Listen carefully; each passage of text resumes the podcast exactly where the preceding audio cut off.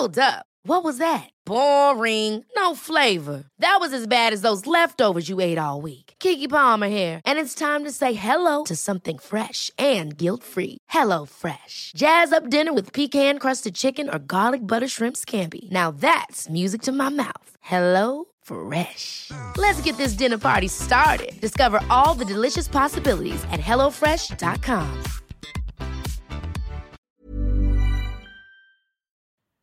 Werbung in der Man Cave. Heute mit was ganz Speziellem für Comic-Fans, denn es gibt eine neue App in Deutschland.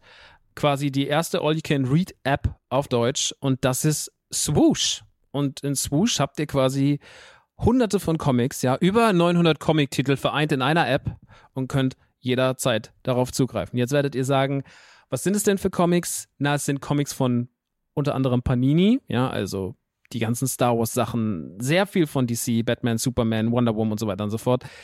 Game of Thrones, The Witcher, Cyberpunk, Avatar und noch ganz viel andere kleine und große Franchises. Und, und das finde ich halt besonders knusprig, es sind Sachen von Egmont drin. Denn Egmont das mach, die machen diese ganzen lustigen Taschenbücher, das Mickey Mouse Magazin, Lucky Luke, also ganz viele Sachen aus der Kindheit, die wir auf jeden Fall kennen und damals geliebt haben, gibt's quasi jetzt alle zusammen. Ihr müsst euch nicht mehr diese, ne, ihr kennt das noch von lustigen Taschenbüchern früher, dieses Ich will die ganze Rückenwand haben und dann hat man da tausende von lustigen Taschenbüchern gehabt, damit man irgendwie dieses Rückenmotiv aneinander stellen konnte. Das braucht ihr jetzt zwingend nicht mehr, ja, das braucht ihr nicht mehr in eurem Wohnzimmer mit äh, Ende 30, sondern es reicht im Hosentaschenformat und deswegen kann ich euch Swoosh wirklich sehr, sehr, sehr empfehlen, wenn ihr sagt, ey, ich habe einfach Bock wieder Comics zu lesen auf meinem Tablet, auf meinem, auf meinem Smartphone.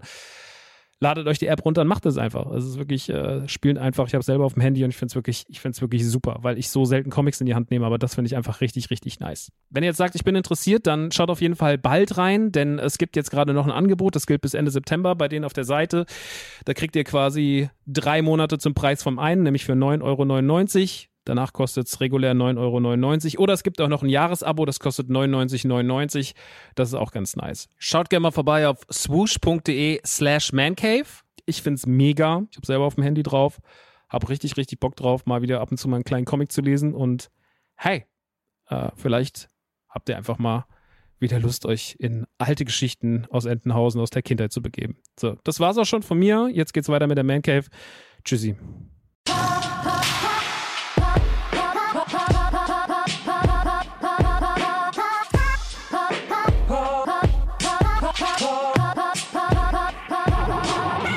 Leute, was geht? Es ist September, das heißt, es ist Disneyland-Monat in der Man Cave und das heißt, es gibt mal wieder einen Bericht aus Disneyland Paris von mir pour toi. Sagt man das so? Ich glaube nicht.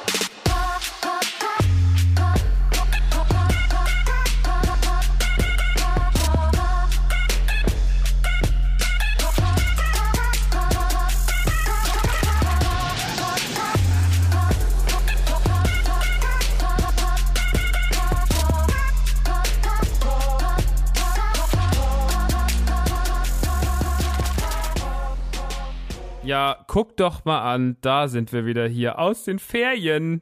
Auch wenn ihr davon gar nichts mitbekommen habt. Ich war in den Ferien. Herzlich willkommen in der Man Cave. Mein Name ist Maxe, aka Rockstar und äh, heute reden wir mal wieder über Disneyland. Ihr kennt Disneyland Paris, äh, einer meiner Lieblingswohlfühlorte. Ich war wieder da, so wie die letzten zwei September auch. Habt ihr auch Man Cave Folgen gemacht? Ja, es ist eigentlich nur ein Bericht nur um euch zu dienen, Updates zu geben. Ich habe da gar keinen Spaß dran. Ich finde das ganz schlimm. Ich liebe natürlich, ich liebe Disneyland und äh, freue mich da jedes Jahr wie ein kleiner Junge drauf, äh, wieder hinzufahren. Aktuell habe ich einmal äh, im Jahr geplant. Ich versuche das jetzt auch dann bald zweimal im Jahr hinzukriegen.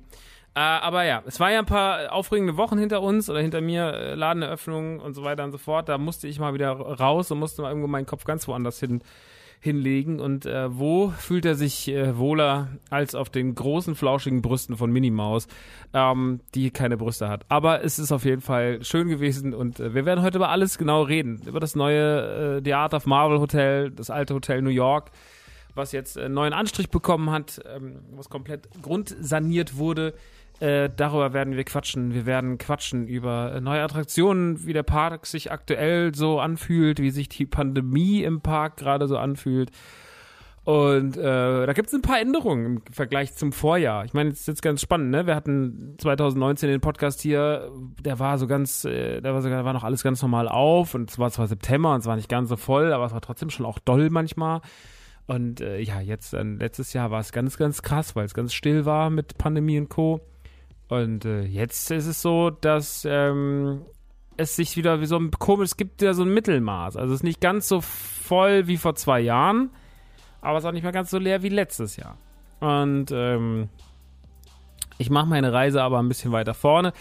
Äh, wie gesagt, die letzten Wochen war nicht viel Zeit. Es gab auch Fragen, ob mal wieder über Spiele gesprochen wird hier in der Man Cave. Natürlich wird auch wieder über Spiele gesprochen, aber tatsächlich, die Man Cave ist ja immer so ein bisschen, ne, ich bin ja Person des öffentlichen Lebens in dem Sinne, mit Anführungsstrichen, die ich mit den Fingern mache. Ähm, und äh, ich will ja so ein bisschen über meine Nerdinteressen reden. Und meine Nerdinteressen lagen die letzten Wochen weniger auf Spielen tatsächlich. Ich habe das aber heute Nacht, als ich nach Hause kam, habe ich dann mal meine Xbox angemacht, weil ich gesehen habe, es gab äh, ganz viele Releases die Woche. Sonic Colors ist draußen, äh, Life is Strange ist draußen, The Artful Escape ist draußen, ähm, ich habe noch gar nicht das Ghost of Tsushima äh, Remaster-Ding für die PS5 gespielt. Also es ist eine große Liste an Games, die hier noch so liegt, wo ich mich eigentlich mal die nächsten Wochen und Monate drum kümmern wollte. Und es kommt ja jetzt auch dann wieder viel, weil es geht jetzt so langsam los. Und der September läutet immer so das Weihnachtsgeschäft so langsam ein. Tut's ja auch bei uns dann jetzt im Store. Äh, kriegen ja dann auch jetzt im September, Oktober, November natürlich die ganze Weihnachtsware äh, für online und für auch das Geschäft ist sehr, sehr spannend, immer sowas zu sehen und zu hören und zu schauen, was es da so gibt. Und ich freue mich da auf jeden Fall ganz, ganz doll drauf, was da die nächsten Wochen so passiert. Wie gesagt, mit den Games ist es auch so, es kommt sehr viel Zeug raus und äh, ja, man äh, möchte ja natürlich irgendwie alles irgendwie, allem irgendwie die Zeit widmen und ich versuche auf jeden Fall wieder ein bisschen zu zocken. Mir macht aber auch der Laden sehr, sehr viel Spaß. Die ersten zwei Wochen waren super schön so. Es war echt ganz liebevoll, was da so passiert ist und ja, äh, ich muss jetzt lernen, meine Zeitpläne, jetzt wo so langsam eine Struktur reinkommt, äh, meine Zeitpläne besser zu takten. Aber ähm, ja, das ist was, was man einfach, äh, was man einfach lernen muss. Nun gut, heute reden wir aber darüber, warum dieser Urlaub so notwendig war, beziehungsweise dass er notwendig war, ist, glaube ich, jedem, der hier so zuhört, äh, bewusst. Ähm, mir ist Urlaub schon wichtig. Ich kann auch lange Zeit ohne Urlaub, aber ich muss auch immer so, ich muss mich zumindest auf was freuen. Dieser Urlaub hier, dieser Septemberurlaub sollte eigentlich schon im Mai stattfinden. Ähm, das war damals schon gebucht. Ähm, ich, genau, ich habe das gebucht im Dezember und da habe ich gedacht, naja, bis dann sollte Disneyland wieder aufhaben.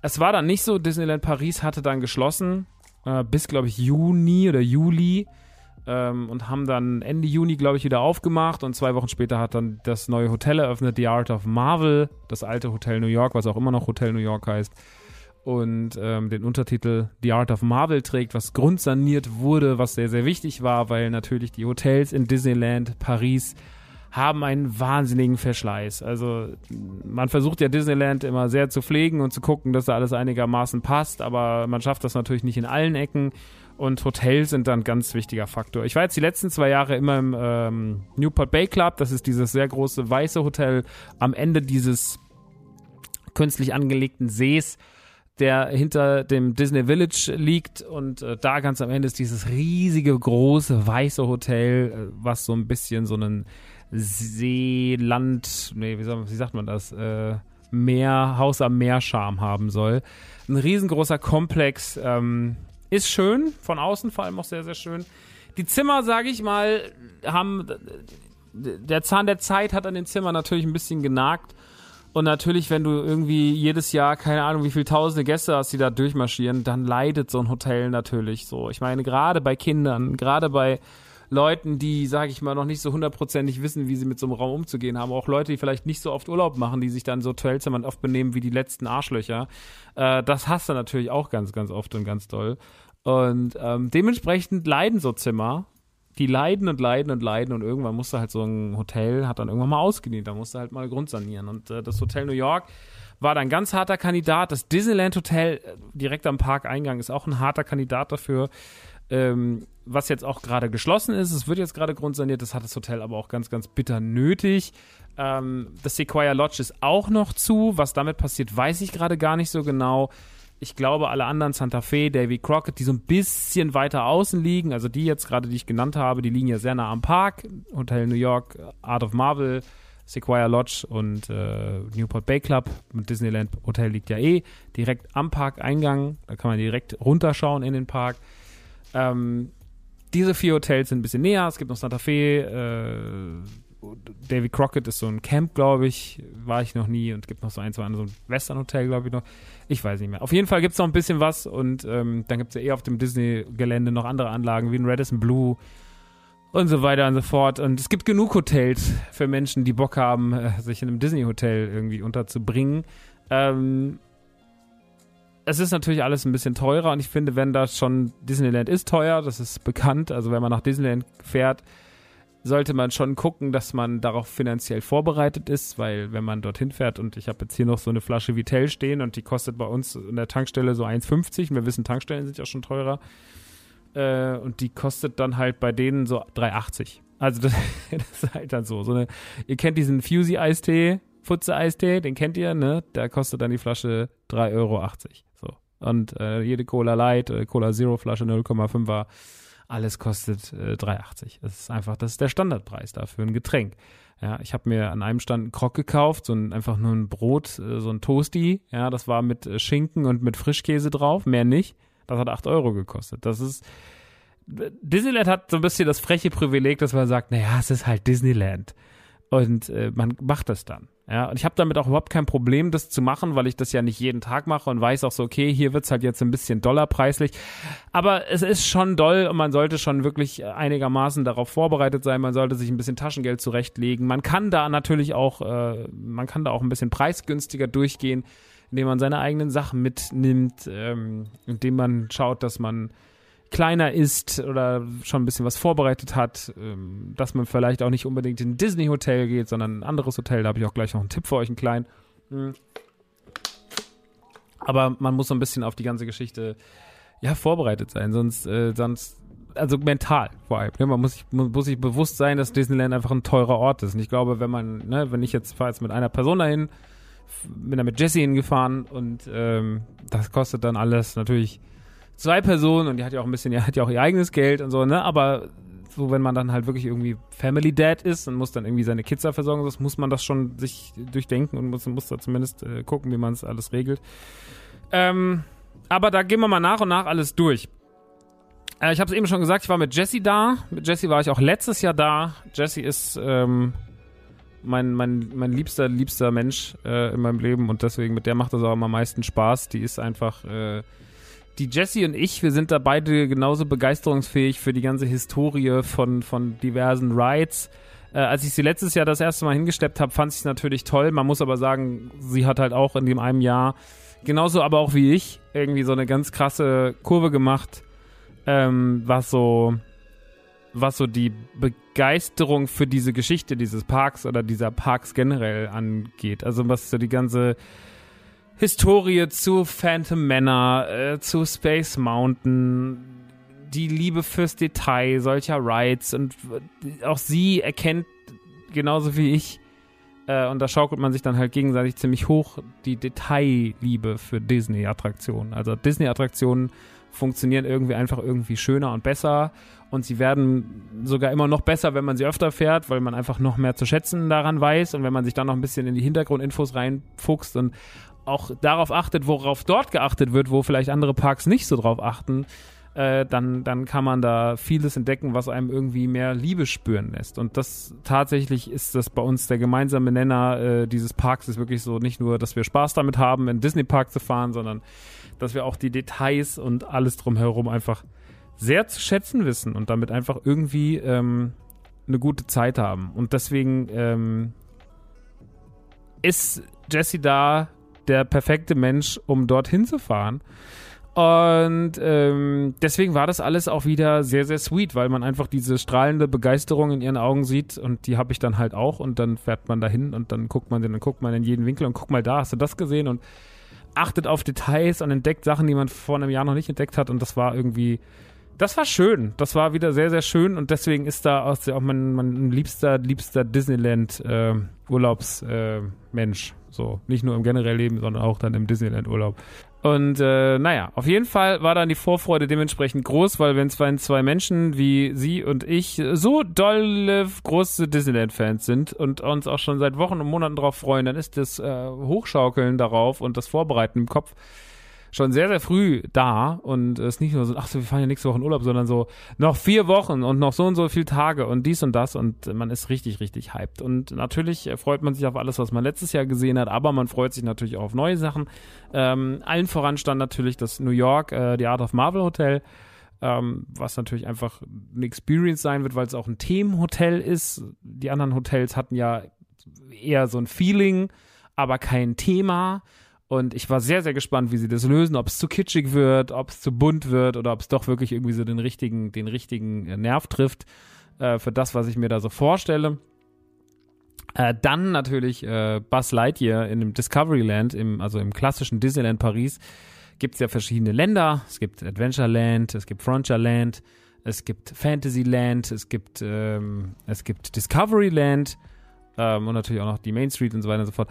Und auf jeden Fall im äh, Discoveryland, also im Future-Teil sozusagen, wo auch äh, Space Mountain 2 steht, beziehungsweise Hyperspace Mountain, da gibt es den Buzz Lightyear Ride.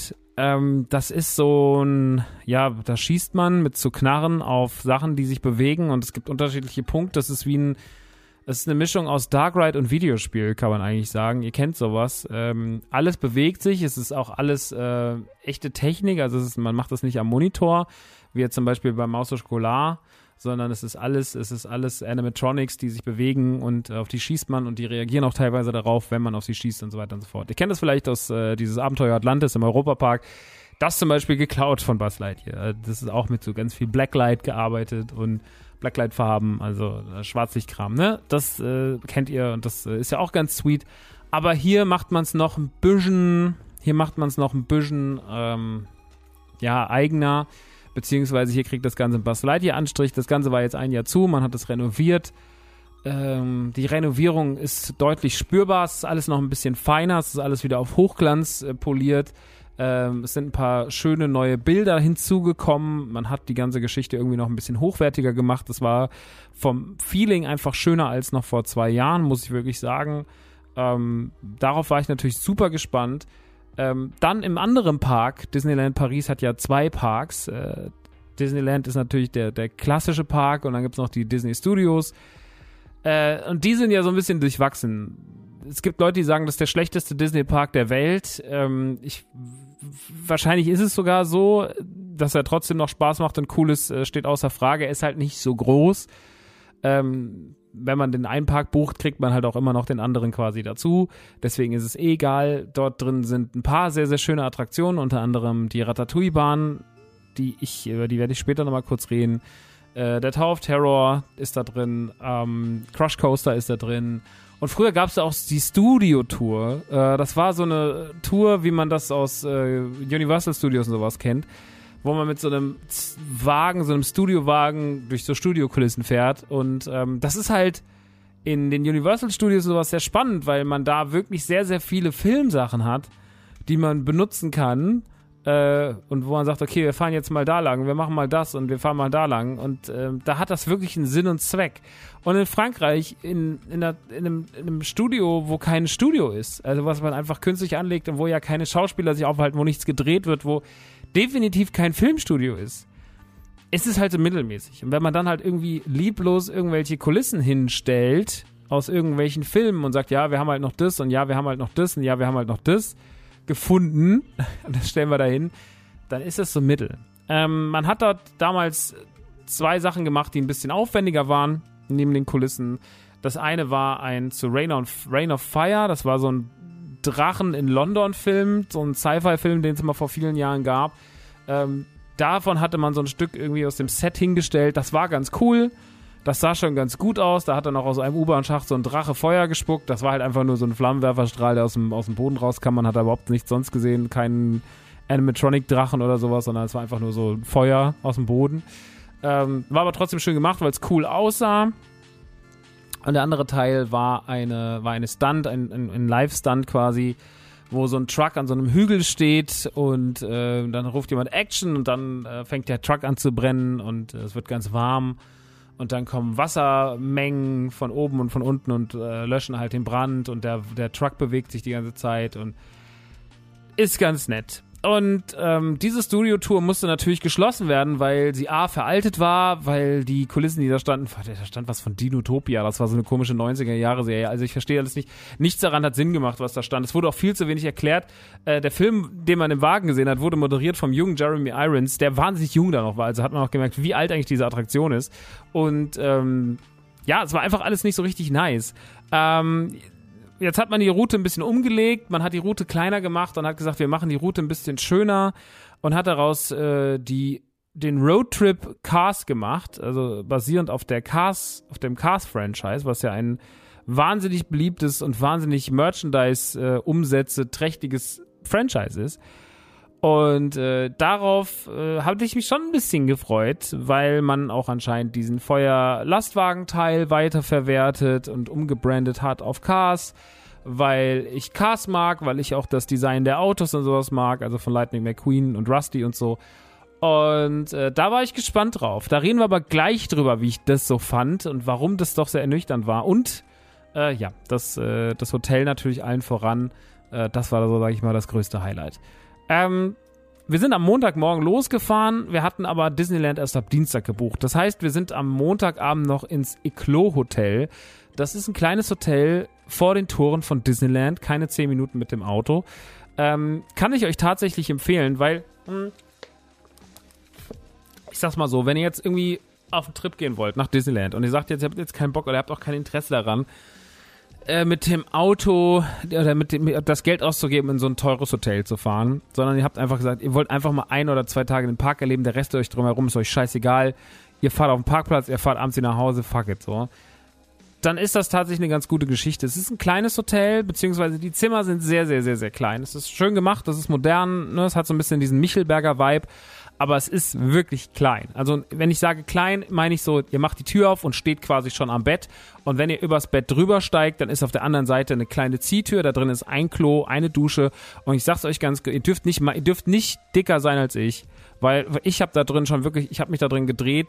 Und äh, selbst die kleine dürre Jessie hatte wirklich da drin Probleme, sich in diesem Bad umzuziehen und sich irgendwie von Klo auf Dusche zu bewegen. Ich hatte es natürlich noch ein bisschen mehr und ich glaube, Leute, die noch größer und dicker sind, die haben da einfach, äh, die haben da einfach Probleme drin. So. Also das muss man sich schon überlegen. Das ist schon wirklich ein kleines Bad, ne? Da schmeißt man schon viel um. Ähm, ich sag mal, für eine Nacht war es aber ganz gut. Man konnte unten auch ganz gut essen. Über den Service in dem Hotel rede ich jetzt mal nicht. Äh, ich sag mal, sie war stets bemüht, die gute Frau, aber ähm, ja, als ich da nach 20 Minuten hat sie jetzt immer, ja, ich komme dann gleich gesagt äh, bin ich dann irgendwann vorgegangen und habe gesagt, so, pass mal auf, ich hätte gern das, das, das und das und das, das machst du jetzt mal. Und äh, genau, und dann ist sie teilweise mit dem Essen erst zu anderen Tischen gelaufen und sowas. Also das Essen hat super geschmeckt, die Küche hat gut gearbeitet, ähm, es ist schön eingerichtet, man sitzt da ganz gut. Die haben noch einen Spielautomaten, da ist ein Raspberry Pi drin, äh, da kannst du irgendwie noch 500.000 äh, Super Nintendo-Spiele zocken. So, du kannst dich in die Lounge setzen, da ist ein kleiner Kamin, da kannst du dir noch Snacks kaufen und hausgemachte äh, irgendwelche Sachen aus der Region, hausgemachten Senf und so ein Scheiß. Also es ist wirklich sweet, gibt auch gute Snacks und sowas, echt cool, aber ähm, sag mal, der Service an dem Abend war eher so mittel. Aber ich hatte so eine Pizza so mit, mit Honig drauf und so, es war echt gut, also es war echt äh, lecker. Honig und Rucola und ein bisschen Ziegenkäse und so ein Scheiß, mega. Ähm, also Eclo Hotel schreibt man auch einfach Eclo, E-K-L-O, ähm, ist wie der, wie der Rapper früher, E-K-L-O, ja, ist wirklich ganz, ist wirklich ganz cool, ist was für ein kleinen Geldbeutel. Ich glaube, die Nacht kostet 50 oder 55 Euro. Ähm, und ja, man kann da seine Nacht drin verbringen. Wenn man da nur zum Pennen hingeht oder wenn man da sogar nur alleine schläft, ist das eh okay. Ja, wie jetzt also zwei Personen da drin, war schon wirklich so ein bisschen so, wo ich sagte so, pff, auch nachts ein bisschen warm. Das Problem ist halt auch, da hast du nur ein Fenster und das hat auch nur so einen kleinen Rollladen und da kann halt, also du musst das Fenster halt aufmachen, sonst wird's halt so warm äh, gerade jetzt bei den Temperaturen, es war ja dann doch schon äh, Montag, Dienstag, Mittwoch noch sehr heiß in, in Paris. Und ähm, ja, dann willst du halt auch irgendwie ordentlich schlafen und sowas. Und dann hast du halt da die Leute draußen. Also es hat ein bisschen so einen Herbergen-Style. Also man hört schnell, ein Typ saß draußen auf dem Gang, der saß da die ganze Zeit, hat gekifft wie ein Irrer, hatte sich so einen so so ein, so ein, so ein Stuhl rausgestellt, so ein Gartenstuhl, wie heißt das? So, so ein Campingstuhl hat er da draußen gehabt. Und saß da dann mit seinem Hooligan Fußball-T-Shirt aus Holland, wo man echt dachte so, Mann, Alter Und dann irgendwann sind wir nochmal vorbeigelaufen. Dann lag er einfach, hat er einfach die Tür aufgehabt, lag auf seinem Bett und hat Dosenbier getrunken. Hat gesagt, oh. Also, okay, alles klar. Ähm, naja, war auf jeden Fall schön. Aber für eine Nacht, wie gesagt, kein Problem. Und äh, wenn ihr sagt, so ihr wollt da Geld sparen, ihr wollt einfach mal im Park fahren, dann ist es tatsächlich eine coole Geschichte. Also dann kann man es schon mal machen. Es gibt bestimmt schlechtere Hotels, die mehr kosten im Umkreis. Ich habe das ja schon ein paar Mal so gemacht.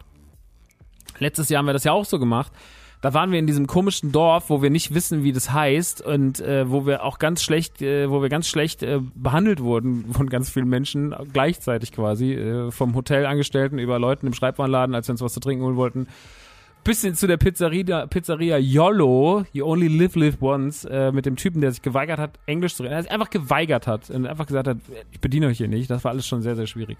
Ähm, deswegen, das im Klo war schon alles ein bisschen cooler, alles ein bisschen mehr international. Wie gesagt, das Essen war gut. Betten waren gemütlich, ähm, Zimmer war klein, sehr klein, aber man kann das schon irgendwie, man kann das schon irgendwie, kann das schon machen. Naja, auf jeden Fall am nächsten Morgen sind wir dann ins Hotel gefahren, ins äh, The Art of Marvel Hotel, Hotel New York. Ähm, ich kenne das Hotel New York nur von früher, aber ich war nie drin, tatsächlich. Ich war nie im Hotel New York. Ich war in meinem Leben zweimal im Sequoia Lodge. Ich war dreimal im Newport Bay Club. Und ich war einmal im Radisson Blue, was ein bisschen weiter außerhalb ist. Genau, in diesen sechs Hotels war ich. Das war jetzt mein siebter Aufenthalt und mein siebter Aufenthalt sollte stattfinden im The Art of Marvel Hotel ähm, wo man schon sehr früh merkt, man konzentriert sich sehr auf den Service. Äh, Im Hotel selber bewegt man sich mit einem Bändchen, was jeden Tag ausgetauscht werden muss. Äh, es hat immer eine andere Farbe, damit man auch erkennt, äh, dass das Bändchen oder von heute oder von gestern. Dort müssen Leute quasi, du musst morgens äh, unten rausgehen, musst deinen Covid-Test vorzeigen. Ähm, beziehungsweise nicht deinen Covid-Test, sondern deinen Impftest. In dem Fall, ich bin ja geimpft, vollständig schon seit Anfang Mitte Juli oder so. Äh, Jesse genauso, also haben wir unseren, sind wir runter, haben unseren Covid-Impfausweis vorgezeigt und haben jeden Tag ein frisches Bändchen bekommen. Und so mussten wir da auch rein. Ne? Wir sind rein, mussten erstmal unseren Impfausweis zeigen und ähm, der wurde dann gescannt. Und dann ging's los. Ähm, dann kam jemand und hat uns das Gepäck abgenommen, weil er gesagt hat, ich bringe euch das später aufs Zimmer. Und dann äh, sind wir rein an die Rezeption und äh, das Foyer, Katman habt ihr vielleicht schon mal auf Bildern gesehen, es ist sehr, sehr groß, es ist ein riesiges Foyer. Links von euch ist die Rezeption.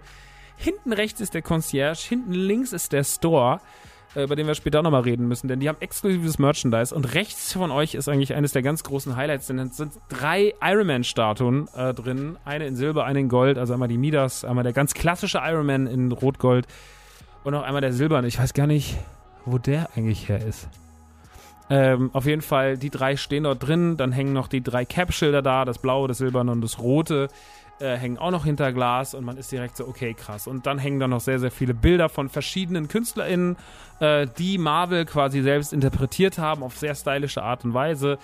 Einer der am meisten im Hotel ausgestellten ist Alex Ross gewesen. Alex Ross hat eine ganz eigene Handschrift, was, was das Darstellen von Cartoon-Comic-Helden äh, angeht sie haben immer eine krasse Bedrohlichkeit. Er hat auch schon DC-Charaktere gemalt, hat aber jetzt im Marvel, also hat natürlich eh schon Bilder, die man kannte im Marvel Hotel. Ähm, unfassbar krasse Bilder. Also, dass wenn man reinkommt und was rechts, rechts in den rechten Flügel führt, äh, oben drüber dieses eine Bild oder auch das, was hinten links hinterm beim Fahrstuhl hängt, ähm, was schon fast was Heiliges, aber auch Bedrohliches hat, schon fast sowas von den Seven von The Boys mäßiges. Also er hat eine ganz eigene tolle Art, äh, seine Sachen zu malen. Ich bin da nur Laie, ich ja, ich habe jetzt nicht die Oberahnung von Comics ähm, und bin jetzt auch nicht mit allen Zeichnern so bewandert. Aber ich kann euch nur sagen, so also aus der Laiensicht und aus der, das gefällt mir sehr, sehr gut, waren da wirklich fast nur schöne Bilder. Äh, die von Alex Ross haben mir persönlich am besten gefallen. Es gab noch ganz viele andere. Ich habe jetzt natürlich die ganzen KünstlerInnen vergessen, aber also diese, diese Idee, Marvel darzustellen im Hotel, indem man es aber eher auf dieses das Kunsthandwerk legt, und es trotzdem dabei ein stylisches Hotel hat, was aber mit der Kunst von Marvel ausgestattet ist, das ist genial, weil es natürlich stilvoll ist. Also es ist alles wahnsinnig stilvoll. Es ist nicht zu bunt, es ist nicht zu, es ist nicht irgendwie zu kitschig, zu kindisch, sondern es hat alles irgendwie so genau das richtige Maß. Und äh, das sorgt natürlich dafür, dass das Marvel Hotel extrem erwachsen wirkt und irgendwie trotzdem auch ein Spielplatz für Kinder ist, ja, weil es einfach so viel zu entdecken gibt und äh, Es gibt so, so viele schöne Ecken, die man da noch reingebaut hat, wo man noch was machen kann. Jede Etage ist anders gebrandet mit einem anderen Helden. Wir waren jetzt Etage 4 im linken Flügel, da war es dann Captain Marvel, aber in der ersten Etage rechts war es dann zum Beispiel unten Spider-Man, äh, in der sechsten Etage war es dann Guardians of the Galaxy, in der siebten war es dann, äh, war es dann Ant-Man und so weiter und so fort. Also es ist total schön, weil es so viel zu entdecken gibt und weil es so viele Bilder gibt. Ähm, es geht, ich bleibe jetzt gerade beim Hotel, es gibt noch, äh, es gibt, wenn ihr rechts lang geht, ähm, kommt die Skyline Bar, da könnt ihr euch reinhocken, ist so eine sehr stylische Bar. Da habt ihr dann die Aussicht auf New York, ihr seht den Avengers Tower, ab und zu springt mal Spider-Man vorbei, ab und zu fliegt mal Iron Man vorbei. Man hat da halt so ein bisschen so eine, so eine Marvel-Atmosphäre reingebracht und äh, es ist immer so alles, es ist immer alles so wie so ein Ort, an dem sich Tony Stark aufhalten würde, nur halt, dass dort dann wahrscheinlich weniger Marvel-Bilder hängen würden. Aber so vom, vom Ding her ist es schon so, es soll schon sehr stylisch sein und soll schon irgendwie so ein bisschen was von, von ähm, was Edles vermitteln. Und das schaffen sie sehr, sehr, sehr, sehr gut. Äh, wenn man weiter noch nach hinten geht, äh, im, im, rechten Gang, äh, gibt es links noch eine Bar, äh, die auch Doctor Strange gebrandet ist, aber auch sehr dezent. Es kommen noch mehr Bilder. Es gibt den äh, Metropool, also es gibt einfach noch einen großen, großen Pool. Es gibt einen Fitnessraum. Äh, es gibt ein, was war da noch? Es gab noch ein, äh, eine Station, da können Kinder Cartoons bzw. Comics malen lernen. Das ist die Marvel Art Station. Ähm, also es gibt sehr, sehr viel in dem Bereich, wo man sich beschäftigen kann. Das gleiche gibt es auch noch links, wenn man äh, linken Gang runterläuft. Dann kommt ähm, auch nochmal eine Bildergalerie und es kommt auch noch mal, äh, es kommen noch zwei Restaurants. In einem davon waren wir auch in Manhattan, wo man italienischeres Essen serviert. Und es gibt noch ein All-You-Can-Eat-Buffet. Da waren wir aber nicht. Ähm, und wenn man links reingeht in die Jack Kirby-Galerie, kommen ein paar Bilder von Jack Kirby, einem der größten, wichtigsten Zeichner aus dem Marvel-Universum. Und äh, dann kommt noch ein bisschen was über die, über die Art der Vergnügungsparks, über die Marvel-Parks, die sie jetzt ja gerade überall aufmachen beziehungsweise Disneyland Paris kriegt ja auch gerade seinen eigenen, der ja 2022 eröffnen soll, in den Studios. Und dahinter gibt es dann noch die Fotostation. Das ist auch ganz sweet, weil da sind verschiedene Fotospots, ähm, verschiedene Settings aufgebaut. Es gibt einen, einen Raum, der quasi umgedreht ist. Äh, da sieht es dann aus, als wärt ihr Spider-Man. Wenn man das Foto von euch umdreht, dann sieht das aus, als wärt ihr Spider-Man und hängt an der Decke. Es gibt einen mit Thors Hammer, wo man Thors Hammer rausziehen kann. Äh, es gibt äh, dieses Portal öffnen aus der Endgame. Es gibt eine Collectors Box, also vom Collector, der jetzt auch in What If ja vor, vor kurzem zu sehen war. Äh, und so weiter und so fort. Haben sie ganz süß gemacht. Äh, manche Fotokulissen sind ein bisschen schöner, ein paar sind ein bisschen naja. Aber im Großen und Ganzen ist einfach ein schöner Spaß und einfach noch ein schöner, netter Zusatz, wenn man dieses Superhero Station geht. Äh, tagsüber sind da auch anscheinend Superheldinnen, die dann da sind, mit denen man Fotos machen kann und so weiter und so fort. Also es ist eine sehr schöne Sache. Ähm, und natürlich ganz wichtig ist auch noch der Merchandise Store. Ähm, der ist nicht so groß, wie ich gedacht habe. Ich habe gedacht, der wäre viel größer. Ähm, der meiner Meinung nach auch nicht so viel hat, wie er haben könnte, weil Marvel eigentlich schon sehr viel Merchandise hat. Er hat aber eine Abteilung, die mir gut gefällt, und das ist der exklusive Kram. Das ist so ein, ein Regal, ähm, zwei Meter, drei Meter lang. Und da gibt es kleine Figürchen von ähm, Iron Man, von Spider-Man, die gebrandet sind. Äh, es gibt Schlüsselanhänger, Pins, äh, Schlüsselbänder, Bademantel, T-Shirts, Artprints. Und das Highlight sind drei Iron Man-Figuren, nämlich die drei aus dem Foyer, von denen wir vorhin gesprochen haben. Die gibt es dort in Miniaturfassung und die könnt ihr euch holen für je 125 Euro. Sind limitiert und nur in diesem Store erhältlich, was natürlich alle SammlerInnen da draußen hardcore triggert, weil ihr wisst so, oh Gott, limited und nur in dem Shop, oh shit, ich will das haben. Äh, da habe ich mir dann zumindest eine Figur von geholt, den Midas Iron Man. Ich habe noch ein paar Pins mitgenommen, noch ein paar für die Kollegen vom Podcast. Ich habe mir noch die zwei, den kleinen Iron Man, den kleinen Spidey mitgenommen, die haben nur 20 Euro gekostet. Ich habe mir noch äh, Pins mitgenommen, ein paar Schlüsselanhänger. Einfach so ein bisschen so ein Querschnitt durch das äh, Angebot von den ganzen Exclusive-Sachen, weil das einfach äh, sehr sweet ist. Äh, auch noch ein Artprint mitgenommen und ähm, keine Ahnung. Man ist ja dann auch immer in diesem Rausch. Ne? Das ist dieser berühmte Disney-Kaufrausch in so einem Disneyland, ja, wir brauchen noch einen. Jessie hat auch sehr oft den Satz gesagt, äh, unverhältnismäßig oft ihre Verhältnisse, wo sie immer wieder sagte, ich muss mir noch was kaufen. Ähm, und das fand ich echt krass. Ich, ich muss mir noch was kaufen. Weil ich so, du, du musst, was ist jetzt los eigentlich hier? Äh, ich habe mir noch nicht genug gekauft, hat sie gesagt. Naja, und ähm, dementsprechend waren wir dann, äh, war ich einen Tag mal oder einen Abend im Kaufrausch. Ähm, ich habe vor allem auch eines, ich glaube am Donnerstagmorgen haben wir die Information bekommen, was am Donnerstagmorgen? Ich glaube, haben wir die Information bekommen, naja, wenn ihr alles, alles in Shops, alles in Disney-Shops, was es so gibt, ne? also alles, was es in Disney-Shops äh, gibt, ähm, wenn ihr das bis 15 Uhr kauft, lassen die das euch ins Hotel bringen. Ihr könnt das dann abends ab 20 Uhr im Hotel abholen, unten im Shop. Und dann haben wir das natürlich gemacht und nochmal gemacht und nochmal gemacht und nochmal gemacht. Weil man dann keine Tüten durch den Park schleppen muss. Wie geil ist es zur verfickten Scheiße denn? Mega. Naja, auf jeden Fall, also all diese Services, die regen natürlich da an, da sein Geld zu lassen. Ähm, zum Restaurant noch ganz kurz. Ich war jetzt in Manhattan essen. Ähm, wir hatten dieses Menü.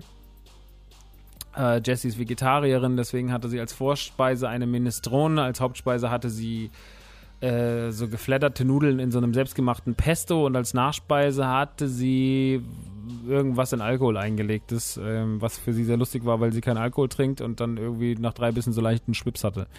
Ähm, ich persönlich hatte ein klassisches Menü. Ich hatte die Burrata äh, mit Aubergine und Oliven und noch ein paar anderen Sachen als Vorspeise. Das war ganz gut. Ich hatte eine Lasagne als Hauptspeise und ein Tiramisu als Nachspeise. Das ist sehr klassisch italienisch. Ich muss sagen, ähm, Essen in Disneyland ist immer ein Problem. Ich glaube, das ist schon, habe ich schon in den letzten zwei Ausgaben gesagt. Und jetzt ändert sich auch leider hier nicht. Ich finde nicht, dass das äh, Essen dem Preis angeschmissen ist. Also im Menü ist es natürlich, es war jetzt mit in der Karte drin und deswegen konnten wir dann sonst essen und Vollpension-Scheiß, ne, dann geht das alles. Aber ähm, wenn wir das jetzt so bestellt hätten, dann hätten wir, glaube ich, pro Person, ich glaube, die Lasagne hätte 30 Euro gekostet. Und das war keine 30 Euro Lasagne. Das war auch keine 10 Euro Lasagne. Das war eine 7 Euro Lasagne. Das kann ich euch sagen. Ähm, also das ist nicht angemessen, was da preislich passiert. Das ist natürlich ganz okay. Sie sagen, sie machen auch die Nudeln selbst und sowas. Aber mir persönlich, mich hat jetzt, mich hat nichts daran überzeugt, dass ich sage so, oh, das war aber jetzt wirklich 30 Euro wert, sondern es ist halt dieses typische, alles im Disneyland ist halt einfach wahnsinnig teuer. Und so war es dann auch mit, äh, so war es dann auch dort. Ich fand das Essen okay. Ähm, wenn ich das nächste Mal da sein sollte, werde ich das andere Restaurant ausprobieren und mal berichten. Aber ich muss sagen, das war jetzt okay. Dafür, dass es quasi im Preis mit inbegriffen war, war es eh okay. Aber hätte ich da jetzt irgendwie pro Person 90 Euro bezahlt, dann wäre es einfach zu viel gewesen. Also dann, dann hätte ich einfach, oder mehr sogar 100 Euro oder so, dann hätte ich einfach mehr erwartet für das, was mir da aufgetischt wird. Und das muss ich sagen, hat mich dann leider ein bisschen ähm, auf den Boden der Tatsachen zurückgeholt. Ähm, was dann, was dann die kompletten Edelluxus dieses Hotels angeht. Weil ansonsten muss ich sagen, ähm, wir kommen ja noch gleich zu den Zimmern, das ist natürlich das Allerwichtigste. Ansonsten muss ich sagen, so dass das Gesamtpaket da unten schon sehr, sehr stimmt. Also vom Design, übers Feeling, über den Store, über die ganzen Gänge, über die kleinen Sachen, die sie überall versteckt haben, hat es schon wieder diesen ganz klassischen Disneyland-Flair, weil es so dieses so, ey, ich kann hier was entdecken, ich kann hier überall was entdecken und ich kann überall hingehen und es ist cool für Kids, es ist cool für Familien, es ist auch cool für Leute, für Paare, für erwachsene Leute und sowas. Also es hat für alle irgendwie was. Jeder kann sich da drin irgendwie zurechtfinden, jeder findet da seinen Schatz und äh, das ist halt das Geile an Disneyland und das ist das Geile an diesem Hotel und es ist auf jeden Fall mit Abstand das schönste Hotel. Äh, ich wurde auch auf Instagram gefragt, ob sich denn der Preisunterschied lohnt. Am Ende des Tages kann ich diese Entscheidung keinem abnehmen. Ich persönlich äh, bin immer nur ins, äh, kenne auch nicht, kenne auch nicht alle Hotels. Wie gesagt, ich kenne Sequoia Lodge. Das war vor, da war ich aber zuletzt, als ich 18 war, also vor 20 Jahren. Und da kann ich nur sagen, das war ganz schön runtergewirtschaftet damals. Und ähm, Disneyland äh, und, und äh, das, das äh, hier, ich will immer Westin Grand Hotel sagen, na, das ähm, Newport Bay Club muss ich sagen, ich mag das schon ganz gern. Ich mag das, ich finde, das hat seinen Charme, aber ich bin da auch immer so hingefahren, war eher so, naja. Also hier muss ich zum ersten Mal sagen, ich hatte das Gefühl, dass sich der Preis des Hotels auch, dass der sich auch angemessen verhalten hat. Also es war wirklich schöne Betten, äh, schöne, schöne Badezimmer, ähm, das Hotel ist toll, ist alles gepflegt, ist halt auch noch alles neu, ist noch alles in Schuss. Ähm, das hat sich schon sehr, sehr gelohnt. Und das hat zum ersten Mal so dazu geführt, dass ich gesagt habe, boah, jetzt war bei Disneyland auch das Hotel richtig geil. Weil Newport Bay Club war immer so, ja, ich mag es schon irgendwie ganz gern, aber eigentlich ist es ranzig und eigentlich gehört es renoviert. Und das, muss ich sagen, hat sich bei dem Hotel nicht so angefühlt. Dieses Hotel hat einfach ein sehr, sehr edles Feeling und sie haben das schon geschafft, dass man sich einfach nochmal ein bisschen anders fühlt. Auch das, das mit dem Gepäck und äh, wie man da wieder mit Leuten umgegangen wird, das war schon alles ganz, ganz cool und ähm, ja, mir hat es sehr gut gefallen. Ähm, deswegen fürs Hotel kann ich eigentlich nur eine Empfehlung aussprechen. Es war wirklich, also kann das generell, aber ich fand jetzt das Hotel war wirklich äh, sehr, sehr, sehr schön. Und es lohnt sich, wenn man doch so einen Urlaub haben will, dass man auch abends noch schön ein schönes Zimmer kommt und nicht so ein, so ein blödes Zimmer, wo man sich nicht, wo man sich nicht wohlfühlt, sondern man sagt, jetzt will ich auch noch ein bisschen den edlen Luxus weiterhaben, äh, mich nach so einem harten Parktag auch entspannen, äh, dann in diese sehr, sehr schön renovierten Zimmer mit den großen Betten, dem großen Fernseher, äh, eigenen Art Prints noch drin, also die dann einfach noch an den Wänden hängen. Bei uns war es Spidey und Iron Man, ein großes Badezimmer, gebrandete Seife, gebrandete Seifenspender. Ähm, das war schon alles sehr, sehr, sehr, sehr schön und hat sich sehr, sehr gut angefühlt. Ähm, es gab so ein paar Kleinigkeiten, das ist aber, glaube ich, dann einfach dem Pech geschuldet. An der letzten Nacht von Freitag auf Samstag hat es um halb vier angefangen zu sägen, weil irgendwas oben kaputt war. Da musste jemand eine halbe Stunde sägen. Und das ist ja das Allerschlimmste, wenn du nachts wach wirst, oder beziehungsweise ich war schon vorher wach, ähm, weil ich kurz pinkeln musste, und dann werd ich wach und höre einfach nur dieses Sägen und bin so, wollt ihr mich eigentlich verarschen oder was? ist das hier alles nur ein Scherz gerade? Ja, äh, das war auf jeden Fall großes Tennis, als da mal ganz kurz gesägt wurde. Ähm, und was ich auch nicht so ganz kapiere, ähm, die bewerben ganz große Disney Plus Star. Ne? Und ich finde, wenn man ein Disney Hotel ist, im Marvel Hotel ist und auch gerade noch die aktuelle Staffel What If läuft, wäre es eigentlich mega geil, wenn dann auch Disney Plus einfach da wäre. Und man könnte einfach noch Disney Plus, weil man hat doch abends dann auch Bock, Disney Plus zu gucken. Und äh, das ging nicht. Also wenn man auf Disney Plus gegangen ist, lief einfach ein Trailer auf Deutsch äh, mit einem mit einem ähm, QR-Code und wenn man den gescannt hat, dann kam man aber nur auf die Seite. Also es war kein QR-Code für verbinde hier deinen Account mit äh, mit mit Disney Plus. Das kann vielleicht daran liegen, dass wir einen deutschen Account haben und dass es nicht überall konform ist, aber ich finde, dann müsste man einfach sozusagen Disney Plus auf allen Zimmern freischalten, dass man sagt, okay, ihr habt alle die Möglichkeit hier Disney Plus zu gucken. Leider war das nicht möglich, leider hatten sie das nicht. Das fand ich sehr, sehr, sehr, sehr schade, weil natürlich ich zum Beispiel, also wenn ich jetzt irgendwie im Marvel Hotel liege und ich weiß, dass gerade eine neue Folge What If erschienen ist und ich habe mega Bock, die Zombie-Folge zu gucken, dann will ich die doch sehen. Und dann will ich doch nicht irgendwie noch warten, bis ich wieder zu Hause bin oder die am Laptop gucken, sondern die haben doch, die habt ja auch die Riesenglotze da drin mit super vielen USB-Anschlussmöglichkeiten und sonst was. Äh, und das hat leider nicht funktioniert. Das fand ich schade. Das ist natürlich ein ganz kleines Manko und das wird wahrscheinlich auch noch korrigiert. Ähm, und vielleicht war es auch jetzt bei uns ein internes Problem im Zimmer. Aber äh, dass wir jetzt kein Disney Plus gucken konnten, war halt schade, fand ich. Das war einfach irgendwie schade. Äh, das sind aber Kleinigkeiten, ne? Das ist marginal. Das ist wirklich dann schon, da jammern wir dann schon auf hohem Niveau. Äh, die prinzipiellen wichtigen Sachen wie, wie gemütlich ist das Bett, äh, wie ruhig ist es, äh, wie schön ist die Wanne, wie schön ist das Bad, äh, wie ist der Zimmerservice und so weiter und so fort. Das war alles top. Und da kann ich überhaupt nichts gegen sagen. Äh, wir sind dann, als wir eingecheckt haben, wir konnten noch nicht direkt in die Zimmer, wir haben die erst abends gesehen, weil wir noch, äh, weil noch 15 Uhr warten mussten. Und wir haben dann erst irgendwann eine SMS bekommen, äh, dass unser Zimmer jetzt einzugsbereit ist. Äh, wir hatten dann aber schon unser Gepäck weggebracht und wir konnten dann natürlich auch in aller Ruhe mit unseren Magic Passes, auf denen ja dann diese Frühstücksgutscheine liegen und auch diese Mittagsschein, Mittagsessenscheine liegen, äh, konnten wir dann in Ruhe aufs, äh, aufs äh, können in den Park gehen. Ähm, wir waren relativ spät erst im Park, hatte ich das Gefühl. Oder nee, wir waren nicht so spät im Park. Wir waren nicht so spät im Park. Wir sind dann äh, die in, ins Village rein. Man läuft ja dann immer, man ist direkt rein. Man muss auch dort wieder seinen Covid-Impfpass zeigen, wird gescannt, kommt dann rein, muss seine Taschen kontrollieren lassen, wie halt immer so im Disneyland. Und dann äh, läuft man von hinten ins Village rein. Und äh, Village ist wie immer, es haben aber momentan viele Läden zu, die machen erst um 17 Uhr auf. Früher waren die auch schon morgens auf, der Disney Store und sowas. Lohnt sich aber anscheinend momentan in der, in der, jetzt in der, in der nicht Hauptsaison lohnt sich das nicht oder man macht es vielleicht generell nicht mehr. Äh, die Restaurants haben aber auf, beziehungsweise ähm, Earl of Sandwich hat auf und äh, Starbucks hat auf. Und ähm, das ist das Wichtigste, weil das sind so meine zwei Frühstückshappen-Dinger. Äh, und äh, so fing es an, dass wir mit dem klassischen Ice Caramel Macchiato und Carrot Cake von Starbucks gestartet haben. Dem Standard Disneyland-Menü für mich. Ähm, und sind dann nach dem Frühstück zum Park gelaufen. Und äh, bevor wir jetzt aber gleich über die Parks reden und was sich da so getan hat und wie es so war, hier eine kleine Werbung von mir für euch. Leute,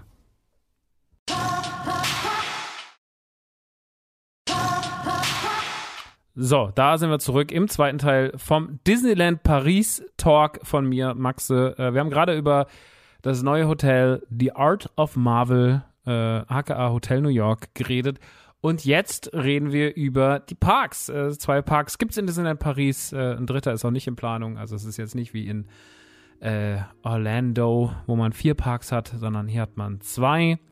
Äh, das klassische Disneyland, was funktioniert wie das Magic Kingdom und äh, die Disney Studios, die direkt daneben liegen. Also einen Fußmarsch von fünf Minuten entfernt liegt der Eingang der Studios.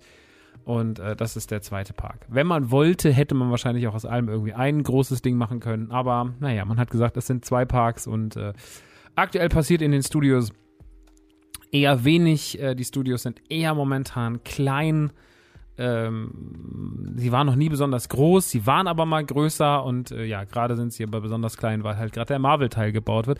Aber da reden wir gleich drüber, wenn wir über die Studios reden. Wir reden jetzt erstmal über Disneyland, so sind wir auch reingegangen. Und ähm, erstmal, ich muss sagen, es war ein bisschen voller als letztes Jahr, das habe ich ja vorhin schon gesagt. Es ist immer noch nicht so voll wie in der Hauptsaison und es ist eh nicht so voll wie wenn keine Pandemie ist. Aber es ist voller, die Leute haben wieder mehr Bock auf Vergnügungsparks, das ist auch alles wieder ein bisschen ne, die Impfung hat dann doch allen auch schon wieder ein bisschen so die Angst genommen und ein bisschen so für Lockerheit gesorgt. Und es ist ja auch gut so am Ende des Tages, äh, die Leute zur Pandemiesituation generell, man lässt sich halt am Anfang scannen, ob man geimpft ist oder nicht. Und was auch noch wichtig ist, man muss die ganze Zeit weiterhin Maske tragen. Aber keine FFP2-Maske, sondern eine medizinische Maske. Also ich hatte immer diese ganz normalen schwarzen medizinischen Masken dabei und äh, die halt im Wechsel dann jeden Tag eine neue und dann ist auch cool, diese Einwegmasken, die ja alle kennt und liebt. Meistens in blau, ich habe sie in schwarz. Ähm, genau. Und äh, man kommt dann rein, wie immer, über die Main Street. Und die Main Street ist so ein 50er, 60er Jahre angehauchtes Ding, so die Zeit des amerikanischen Aufschwungs. Äh, sehr verromantisiert, die ganze Main Street. Ähm, sehr, sehr schön umgesetzt, immer noch. Ist wahnsinnig gepflegt. Jedes, jedes, jeder Grashalm, jede Kleinigkeit ist bedacht. Auf der Main Street finden auch Paraden statt. Aktuell finden dort keine großen Paraden statt, sondern es fährt immer mal ein Wägelchen. Äh, ich habe einmal einen Wagen gesehen, da waren verschiedene Disney-Prinzessinnen drauf und einmal habe ich einen gesehen, da war äh, hier äh, der Grinser ähm, von, von Alice. Das war ein Grinserzug, der sah auch aus wie der Grinser. Und äh, da waren dann noch verschiedene andere Tiere, äh, andere Figuren aus Alice im Wunderland, der verrückte Hutmacher, Alice natürlich, äh, der Märzhase und so weiter und so fort. Genau. Und äh, die hat man dort gesehen und am Ende der Main Street läuft man auf einen großen Platz und dort steht das Schloss, was momentan nicht ganz so schön aussieht, wie man es normalerweise kennt, denn das Schloss ist momentan verkleidet. Warum ist das Schloss verkleidet? Das Schloss ist gerade im Umbau bzw. in der Renovierung, weil Disneyland Paris wird nächstes Jahr 30. Die tragische Geschichte vom Disneyland Paris, wie es gestartet hat und wie es fast wieder nach zwei Jahren schließen musste, äh, scheint bewältigt zu sein und auch eine Pandemie kann diesem Park nichts anhaben, denn Disneyland geht fröhlich weiter und äh, erfreut sich äh, hoher Besucherzahlen und auch eines guten Hypes immer noch nach wie vor.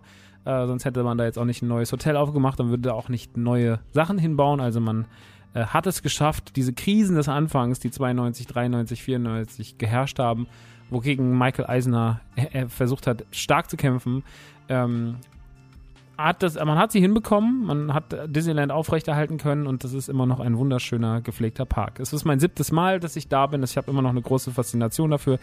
Ich war im Eröffnungsjahr da, 92. Ich war äh, tatsächlich dann 18 Jahre später da, im Jahr 2000 ähm, mit meiner Mama und äh, noch meinem Patenonkel, meiner Patentante und meiner Schwester und dem Sohn meiner Patentante. Ähm, genau, mit denen war ich da.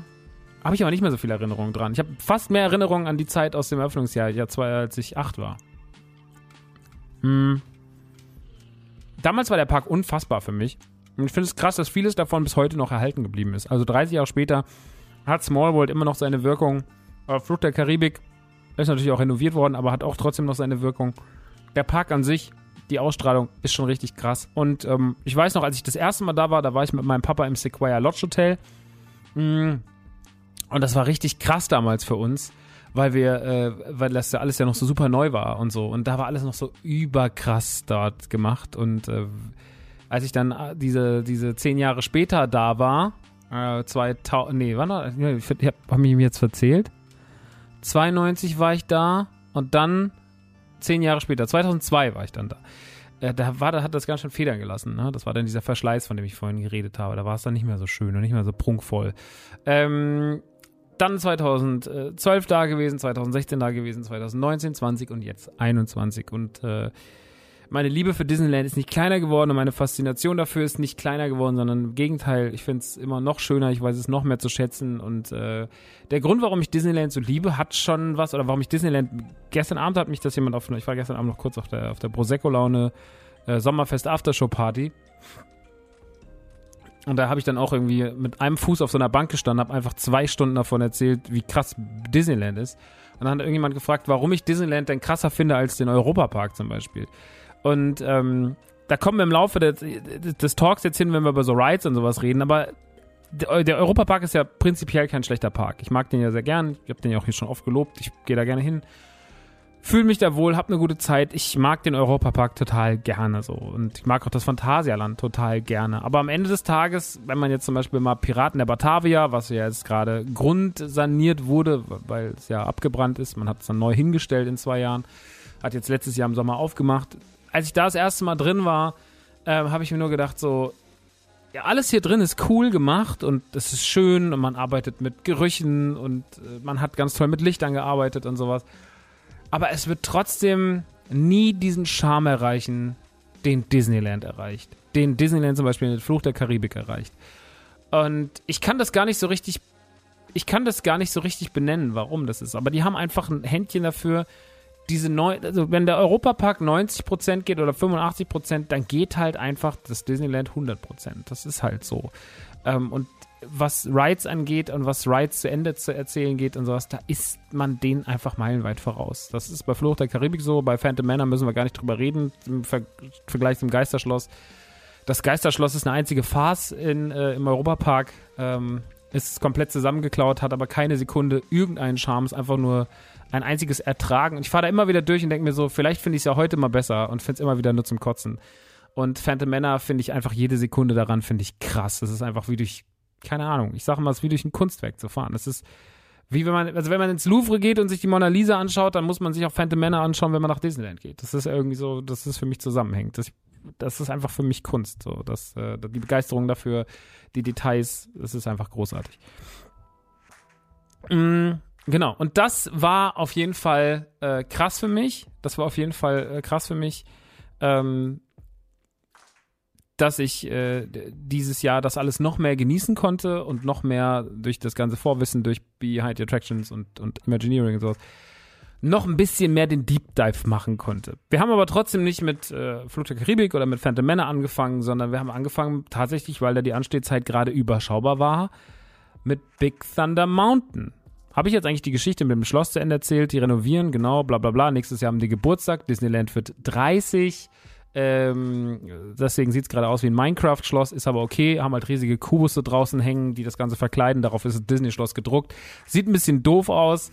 Wurde sich drüber lustig gemacht, viel drüber lustig gemacht im Internet. Aber naja, wenn du halt ein Jahr dein Schloss renovierst in der Pandemie und du nächstes Jahr zu deinem Geburtstagsschick haben willst, dann machst du es halt so. Also ich finde das jetzt auch tatsächlich so. Das ist mir dann, ist mir zu einfach darüber zu spotten. Es ist halt einfach nur so, yo, Klar müssen sie es so machen. Wie sollen sie es denn sonst machen?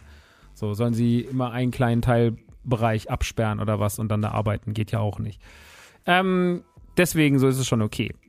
Und es ist ja auch noch Pandemie und deswegen ist ja eh nicht der Hochbetrieb, Hochbetrieb, Hochbetrieb. Nächstes Jahr will man halt am 30. Geburtstag alles fresh haben. Ähm, denn auch dann sollen ja vermutlich, soll ja dann der Marvel Campus aufmachen, der Avengers Campus drüben in den Studios. Also man will schon richtig, man will schon richtig fresh vorbereitet sein für den großen Neustart beziehungsweise für den großen 30. Geburtstag von Disneyland Paris. Ähm, wir sind dann rübergelaufen nach links, äh, nach Frontierland. Äh, Frontierland ist da alles so ein bisschen Cowboy-Western-mäßig angehaucht. Äh, da ist dieser große, große Mississippi-Dampfer, da ist auch hinten dran noch eine Bahnstation, wo momentan aber der Zug nicht hält. Der Zug fährt eine große Runde um den Park und hält immer vorne der, am, am, am Haupteingang aber ansonsten äh, macht er keinen Halt sonst. Ähm, äh, Dorf ist aber noch eine Station. Es gibt noch, was gibt es denn da noch? Es gibt natürlich äh, die Phantom Manor links davon, ein altes Gruselhaus, was ganz düster und böse aussieht. Ähm, und es gibt natürlich Big Thunder Mountain, das große, große, große Highlight äh, in Frontierland. Ähm, neben Phantom Manor sind so die zwei großen Highlights, weil es ist äh, ein Coaster, der auf einer Insel ist. Man fährt über ein unterirdisches System auf diese Insel, fährt durch diese, durch diese Berg- und Tallandschaft und am Ende fährt man wieder runter. Das, das Ganze ist immer super beeindruckend. Äh, Big Thunder Mountain ist eine unfassbar gute Achterbahn, die wirklich viel Spaß macht, die immer noch cool aussieht, die auch schon seit Tag 1 eigentlich da ist, aber einfach komplett funktioniert, äh, die ein geiles Feeling hat, die richtig, richtig Bock macht, die schöne Elemente drin hat und äh, einfach eine wahnsinnig schöne, schlaue Achterbahn ist, äh, die mir sehr, sehr viel Freude bereitet und ähm, die auch ihre krassen Momente hat. Also gerade dieses in den Tunnel fahren und auf die Insel fahren ist großartig. Das Hochziehen, das erste danach in dieser Tropfsteinhöhle, ähm, der, die, die ganzen Drops, äh, dann dieses Hochziehen bei dieser, bei dieser Hütte mit den Eseln und sowas auch schön. Das dritte Hochziehen ähm, bei, der, bei der Explosion oben in der Höhle drin ist auch toll. Dann wieder zurück in den Tunnel. Ähm, also Big Thunder Mountain ist eine ganz tolle, schöne Achterbahn, die zum Beispiel, wenn man jetzt einen Vergleich wählen würde, würde mir jetzt einfallen, die Colorado im Phantasialand, aber da muss ich sagen, auch da ist wieder der Unterschied wie Tag und Nacht so. Die Colorado ist nett, aber das, was Big Thunder Mountain macht, da kommt halt einfach der Colorado nicht dran. Ähm, da waren wir als erstes drin und danach sind wir direkt in die zweite Achterbahn, der nämlich ein Stück weiterläuft, kommt man nach Adventureland und dann kommt man schon zu Indiana Jones und der Tempel von irgendwas, Peril, Tempel de Peril oder so. Ähm, ist ein Indiana Jones Coaster, steht da auch schon einige Zeit, ist ein ganz gutes Teil. Ich mag den inzwischen mehr als früher. Ähm, ist klein, ist sehr, sehr kompakt von der Größe. Also wenn ihr das jetzt in den Big Thunder stellt, ist es eine ganz kleine Achterbahn, die mit wenigen, die mit wenig Platz arbeitet. Die hat aber trotzdem ein Looping drin und so. Sehr kompakte Achterbahn, die ich eigentlich so von allem total mag, auch vom Setting und sowas. Äh, auch das, der Anstehbereich ist schön. Ähm, was ich nicht so mag an der Bahn ist, dass sie mit dem Indiana Jones Thema halt wirbt, aber damit nichts macht eigentlich so. Also klar hat man dieses Antike und sowas, aber wenn da nicht Indiana Jones dran stehen würde, wäre nichts daran Indiana Jones. Also dann wäre es halt auch einfach irgendein generischer Kram. Es ist nicht mal, also nicht mal der normale Triggerpunkt, wo man sagt, lass doch wenigstens die Musik selbst das fällt komplett weg. Und das verstehe ich ehrlich gesagt nicht, ob die da Lizenzen verloren haben oder ob das irgendwie Probleme gibt. Aber ich finde so der Indiana Jones-Vibe in der Indiana Jones-Bahn, der ist nicht sehr Indiana Jonesig. Ähm, mag die Bahn aber inzwischen immer mehr. Man muss da einigermaßen wissen, wie man sich hinsetzt, beziehungsweise wie man sich an den Gurten festhält, muss ich ehrlich sagen, weil ähm, man kann da schon ganz gut gegenarbeiten und äh, dann ist es auch nicht so eine Kopfschmerzbahn. Wenn man da sich einfach so locker drin fallen lässt, kann die schon sehr wehtun. Das muss ich wirklich sagen. Also da haben andere Bahnen meiner Meinung nach den Dreh besser raus. Äh, aber was die sehr, sehr schön machen, und das muss ich auch allen Achterbahnen in Disneyland hoch anrechnen, ich habe immer das Gefühl, dass man wahnsinnig gut gesichert ist. Also das hat man ja zum Beispiel im Europapark gibt es ja auch ein paar Bahnen, wo man sich fragt, das ist jetzt das, was mich hier halten soll. Ähm, also vor allem voran halt immer noch die Silverstar, wo man nur diesen Schemel zwischen die Beine kriegt und ist so, das ist alles. Das ist jetzt alles, okay. Na, da bin ich mal gespannt. Ähm, genau, und das ist halt, äh, da, man fühlt sich da immer sehr, sehr sicher. Der Indiana Jones Ride ist, ist cool und nett und schön und macht auch Spaß. Naja, und auf jeden Fall waren wir dann da. Ich weiß jetzt gar nicht mehr, was dann die genaue Abfolge ist, aber wir gehen jetzt mal so ein bisschen durch. Wir bleiben jetzt nochmal ganz kurz, oder gehen nochmal ganz kurz rüber nach Frontierland, Frontierland, Phantom Manor. Äh, Phantom Manor ist äh, quasi eine Fortsetzung der Geschichte des Haunted Mansion. Die Haunted Mansion ist eine der, oder die, die epischste Geisterbahn der Welt wahrscheinlich. Oder ohne wahrscheinlich. Die epischste Geisterbahn der Welt ist Haunted Mansion. Die steht in Anaheim, die steht genauso in Florida und äh, hat unfassbar ikonische Figuren, unfassbar ikonische Musik, unfassbar wichtige ikonische Stellen und hat mit seiner ganzen Historie, mit dem Aufzug und sowas halt die Geschichte von Geisterbahnen auf der ganzen Welt geprägt. Also dieses ganze Prinzip des Aufzugs und sowas, das hat, das haben die so erfunden und jeder, der das dann kopiert hat, der hat das halt auch dann entweder mal gut oder schlechter gemacht. Europapark hat es deutlich schlechter gemacht. Aber Disneyland Paris beziehungsweise die Phantom Männer setzt die Tradition der Haunted Mansion äh, Geisterbahn wunderbar fort und äh, das in einer in einem wunderschönen Detail mit wunderschönen Details. Sie wurde vor ein paar Jahren nochmal renoviert. Ich glaube 2000 16 oder 17 wurde sie nochmal renoviert und ähm, ist jetzt gerade auf einem ganz frischen Stand, hat noch ein paar richtig schöne Features bekommen. Und ich muss sagen, ich habe die Phantom Männer erst in den letzten zwei Jahren so richtig zu wertschätzen gelernt. Ähm, auch den ganzen Kult darum und warum das eigentlich so besonders ist. Äh, welche Geisterbahn kann schon von sich sagen, dass irgendwelche Figuren von ihnen als Funkos gemacht werden oder dass sie Merchandise sich erlauben können und dass Leute sich um das Merchandise dann sogar prügeln, weil es irgendwie limitiert ist. Äh, Haunted Mansion wird schon sehr, sehr abgekultet und mit Phantom Manor versucht man das auch ein bisschen. Ähm, man tut es nicht so, wie man es könnte, muss ich ehrlich sagen. Also ich wäre wesentlich Geld ausgebereiter, als man das im Disneyland Paris von mir verlangt zum Thema Phantom Manor. Ähm, aber es ist, es ist einfach großartig gemacht. Man hat auch nie, und das ist halt auch wieder sowas, was ich an Disneyland sehr schätze oder an Disney Parks generell, man läuft halt in dieses Haus rein. Man hat nie das Gefühl, dass man in irgendeinen Container läuft, in dem irgendwelche Bahnen sind oder sowas. Sondern man hat immer, man, sie holen dich einfach komplett in diese Welt. Äh, das fängt im Anstehbereich an, ähm, die großen Tore, die kleinen, die kleinen Gärten, dass gar nicht so viel Gruselei da irgendwie stattfindet, sondern eher so, alles sehr schlau geschrieben ist und mit dem richtigen Einsatz quasi. Ähm, der ganze Anstehbereich, die Musik, die Sounds, die dort abgespielt werden, wenn man dann reinkommt in den Aufzug, dieses ganze so Beauty once lived in this house und dann die Wände anfangen irgendwie nochmal sich aufzufrischen, obwohl sie schon ganz abgemodert sind. Ist Jesse aufgefallen, dass äh, die Tapeten tatsächlich äh, sich komplett ändern, ähm, wenn man das erste Mal das Licht da drin im Vorraum noch vor dem Aufzug angeht. Ähm, und dann geht man rein und dann kommt dieses epische, wo der Aufzug nach unten fährt und die Bilder, man sieht da so diese Menschen, Männer, die halt irgendwie äh, anscheinend normale, Anschein haben, normale Bilder zu sein, aber wenn man dann, wenn sie dann runterfahren, sieht man, dass sie halt, äh, dass sie alle dem Tode geweiht sind. Der eine sitzt auf einem Baum und ein Bär versucht ihn zu attackieren, einer steht auf einem Fass, was brennt, beziehungsweise so ein TNT-Fass, wo so eine Brennschnur hinliegt und so weiter und so fort. Also, everyone is doomed in Phantom Manor, even you.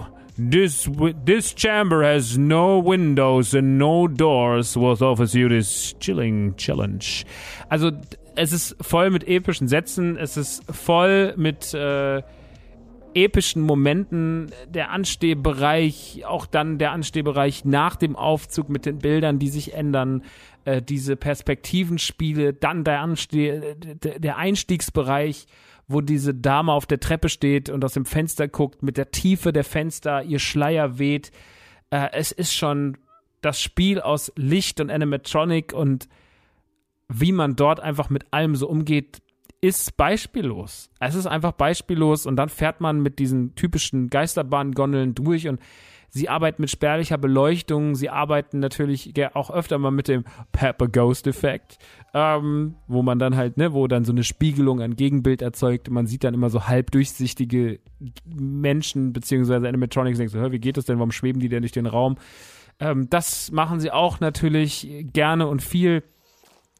Ähm, die ganze Geschichte um die Braut, die ihre Seele an den, an den Teufel beziehungsweise an den Tod abdrücken muss, äh, der sie runterholt, wie das Ganze auch dann Big Big Thunder Mountain verknüpft ist, beziehungsweise mit dieser, warum Phantom Manor überhaupt in diesem, in diesem Trakt steht, ähm, hinten äh, in, in, in Frontierland und wie das zusammenpasst dass man das dann mit dieser Westernstadt verknüpft und sowas und dass man die Seelen da runterholt und dass man auch diese Geister-Westernstadt noch sieht und sowas. Das ist schon echt smart gemacht, Mann. Und auch, dass man Lady Leota einpackt, ähm, die schwebende Kugelfrau, die man Groom Sandwiches. Also, das ist alles.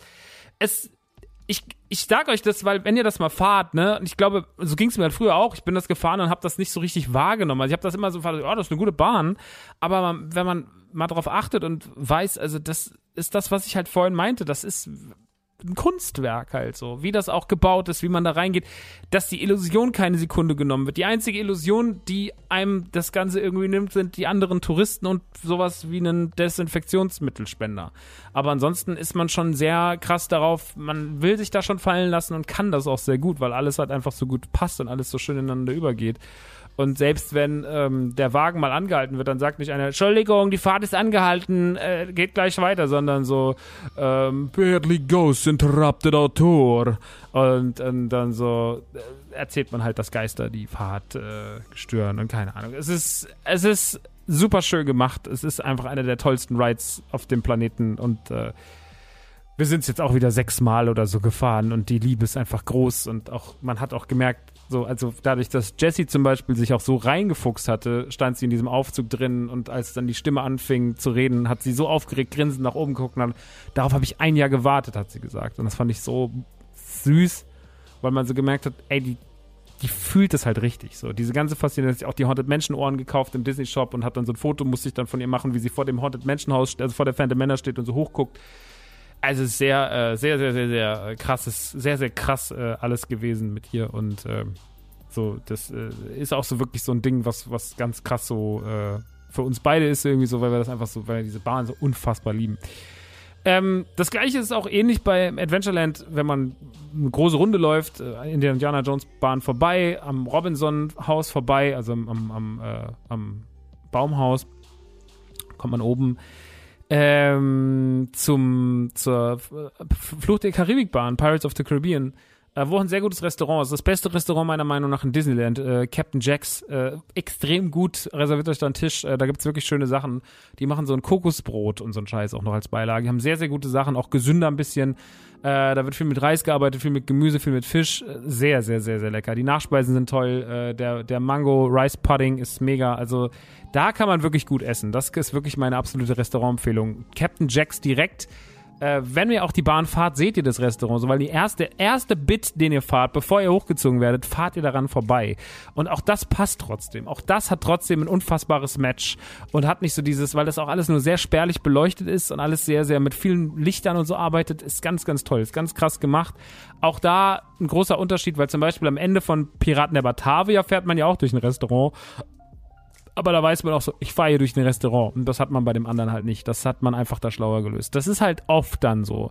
Auch der Anstehbereich, dass man auch mal alles sehr dunkel hält und sowas, sorgt halt auch einfach dafür, dass wenig Illusionen genommen werden. Man fährt das Licht schon so weit runter, dass man gerade noch durchlaufen kann und sich nicht den Kopf stößt, aber schon, dass es auch schon, dass es auch eine Form von Bedrohlichkeit hat und auch einen schon in diese Welt holt, weil der Anstehbereich natürlich auch wichtig ist. Im Pirates ist er eh wichtig, weil er läuft immer Yo ho, yo ho, a Pirate's Life for May. Der berühmte, berüchtigte äh, Song aus Piraten der äh, Karibik, äh, der einfach ein epischer, epischer Song ist äh, in der, in der Vergnügungsparkwelt. Genauso wichtig wie Sachen drüben in Phantom Manor, wie die Phantom Manor Tapete vom Design her episch ist und Lady Leota wichtig ist äh, ist es halt hier dann auch so zum Beispiel ein Song. Ja, also man schafft es schon mit Disney-Attraktionen oder wie der Small World Song, ähm, It's a small world, na, na, na, na. Also das sind ja alles so, das ist ja, das ist ja in die Welt Popkultur eingegangen. Das hat sich ja aus, aus, aus, aus, aus normalem ähm, Content erhoben. So, also das ist ja nicht nur so, ja, das ist halt irgendein so Vergnügungspark-Song oder ein Vergnügungspark-Ding, sondern das ist ja in die Popkultur eingeflossen. Ich meine, Pirates of the Caribbean war so erfolgreich, als Ride, dass man daraus einen Film gemacht hat, der wiederum einer der erfolgreichsten Action-Komödien aller Zeiten wurde. So. Also das hat ja, das hat nicht immer geklappt. Äh, mit Jungle Cruise hat es, glaube ich, mäßig geklappt. Mit, äh, mit äh, Geisterschloss damals noch wesentlich schlechter mit Eddie Murphy so. Äh, aber man kann das schon mal machen so. Und das funktioniert dann auch, wenn man es richtig macht. Ähm, wie wir jetzt äh, vor allem halt bei Pirates gesehen haben. Ähm, und Pirates of the Caribbean macht auch alles richtig. Der Hochziehbereich, dieses düstere, die dunkle Musik, das Wasser, was darunter strömt, die schweren Ketten, die Bilder der verschiedenen Bösewichte, die an den Nebel projiziert werden, die dann mit euch sprechen, bevor es dann runtergeht. Äh, das ganze Spiel mit dem Wasser, die überfluteten Räume, in denen irgendwelche Kisten treiben, wo irgendwelche Katzen drauf sitzen, die miauen.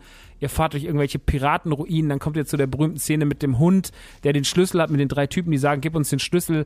Äh, dann die ganze Fahrt durch die Stadt, äh, wie dort mit Lichtern. Es gibt so zwei Figuren, die so kämpfen, wie da die Schatten an die Wand fallen. Ähm, die Animatronics, wie krass die teilweise sind, wie krass die agieren, wie viel Gesten die drauf haben. So diese, wenn sie den einen Typen in den Brunnen tauchen und der Pirat daneben dran steht, wie viel Gesten und wie viel Bewegungen der kann. Das ist beeindruckend. Und dann natürlich ähm, auch noch die große Schlussszene mit einer der schönsten Animatronic-Figuren von Captain Jack Sparrow ähm, basierend auf äh, Johnny Depp tatsächlich äh, großartig gemacht. So großartig. Also der ganze, die ganze Bahn. Es gibt auch so dieses eine, wenn ihr das zweite, wenn ihr zwei, es gibt hier kleine Drops in der Bahn, ganz kleine Drops, harmlose Drops, vor denen ihr nicht besonders nass werdet.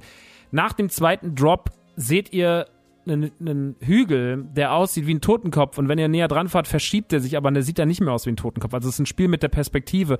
Auch das hat man halt alles bedacht so und auch das, okay, wenn die Leute von da kommen, dann müssen wir es so bauen, wir müssen es so anstrahlen. Das sind halt die Details, die es am Ende des Tages so fresh machen und wie auch da Musik eingesetzt wird. Also gewisse Passagen sind wie Kunstwerke. Das kann man wirklich sagen. Je, also man kann da sich, man kann da sich reinsetzen, kann sagen, ah ja, ich guck mir das mal an, aber man kann sich da auch reinsetzen und gucken, so, okay, jetzt checke ich wirklich mal aus, was sie so gut gemacht haben. Und ähm, dann wird man auch feststellen, warum, warum sowas einfach besser funktioniert als hier anders funktioniert und besser funktioniert als woanders. So.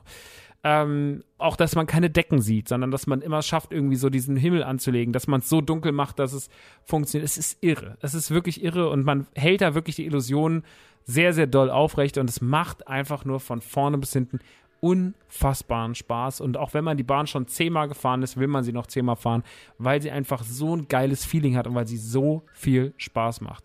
Ähm, wenn man aus Pirates of the Caribbean rauskommt, steht man eigentlich schon eigentlich mit einem Fuß in Fantasyland. Fantasyland ist ein sehr wilder Teil, da ist der Dumbo Ride, also hier mit den, wo man einfach die mit den Dumbos rumfliegt, die berühmten drehenden Tassen sind dort. Äh, es ist die Peter Pan Bahn dort, es ist eine Schneewittchen und Pinocchio Bahn dort, es ist Small World dort. Es gibt hinten noch Casey Jr., das ist noch so eine kleine Achterbahn. Es gibt noch so eine Märchenfahrt, äh, wo man durch so verschiedene äh, Disney-Klassiker fährt und sich ein bisschen was anguckt, in Miniatur aber nur. Ähm, das ist alles ganz nett. Also der Fantasyland hat sehr, sehr hat viel Quantität auch, weil sie halt einfach sehr viel Bahnen haben, äh, sehr, sehr viele Shops, sehr, sehr viele Essensmöglichkeiten. Das Alice Labyrinth ist tatsächlich ganz sweet, aber in die Jahre gekommen. Hier müsste man natürlich mal ein paar Figuren austauschen, weil die ganz schön ausgeblichen sind. Ich finde, so eine Grinsekatze sollte auf keinen Fall irgendwie ausgeblichen sein. Dafür ist die Figur einfach zu episch. Ähm, ich finde äh, Schneewittchen und Pinocchio tatsächlich irgendwie beeindruckende Rides. Die sind viel gruseliger als man selber. Also Schneewittchen ist wirklich, ist ja schon sehr classy, altmodisch, geisterbahnmäßig gemacht. Aber auch hier merkt man ganz viel, was anders läuft als in anderen Bahnen. Also selbst hier diese kleine Bahn äh, mit ihren kleinen Faszino Faszinosen äh, funktioniert immer noch extrem gut. Äh, die Story wird ein bisschen wild erzählt bei beiden. Bei Schneewittchen noch wilder aber ähm, die Gruselpassagen sind toll gemacht und auch wie da mit Schwarzlicht gearbeitet wird und wie man da auf Details achtet und sowas. Ich liebe die Schneewittchenbahn. Ich finde, die Schneewittchenbahn ist richtig, richtig, richtig gut. Äh, Gerade dieser ganze Geisterbahnteil da drin, äh, der 80% der Bahn einnimmt, der ist wirklich schweinegut. Ähm, und ähnlich ist es bei Pinocchio auch. Ich finde auch Pinocchio hat irgendwie seinen eigenen Charme äh, mit dem großen Wal am Schluss und sowas. Ähm, auch hier fängt Sweet an, wird schnell dunkel und böse, ist lange dunkel und böse, am Ende wird sie wieder gut äh, wie man da die Spannungskurven so erzählt, naja. Aber ich äh, finde, da machen sie auch sehr, sehr viel richtig, obwohl die Dinge auch schon, die wurden aufgemacht. Da war ich schon als Kind drin, da war ich schon mit acht drin. Und auch die funktionieren immer noch perfekt. Die sehen auch immer noch perfekt gepflegt, die sehen immer noch toll aus. Und Pinocchio hat teilweise richtig harte Anstehzeiten. Peter Pan ist so einer der beliebtesten Rides und wurde jetzt auch ein bisschen neuer gemacht. Ich glaube, in äh, Orlando oder Anaheim hat er auf jeden Fall ein Makeover bekommen und man hat ein bisschen die Sachen schöner gemacht. In Disneyland Paris bleibt das noch aus, wird man vielleicht auch irgendwann machen.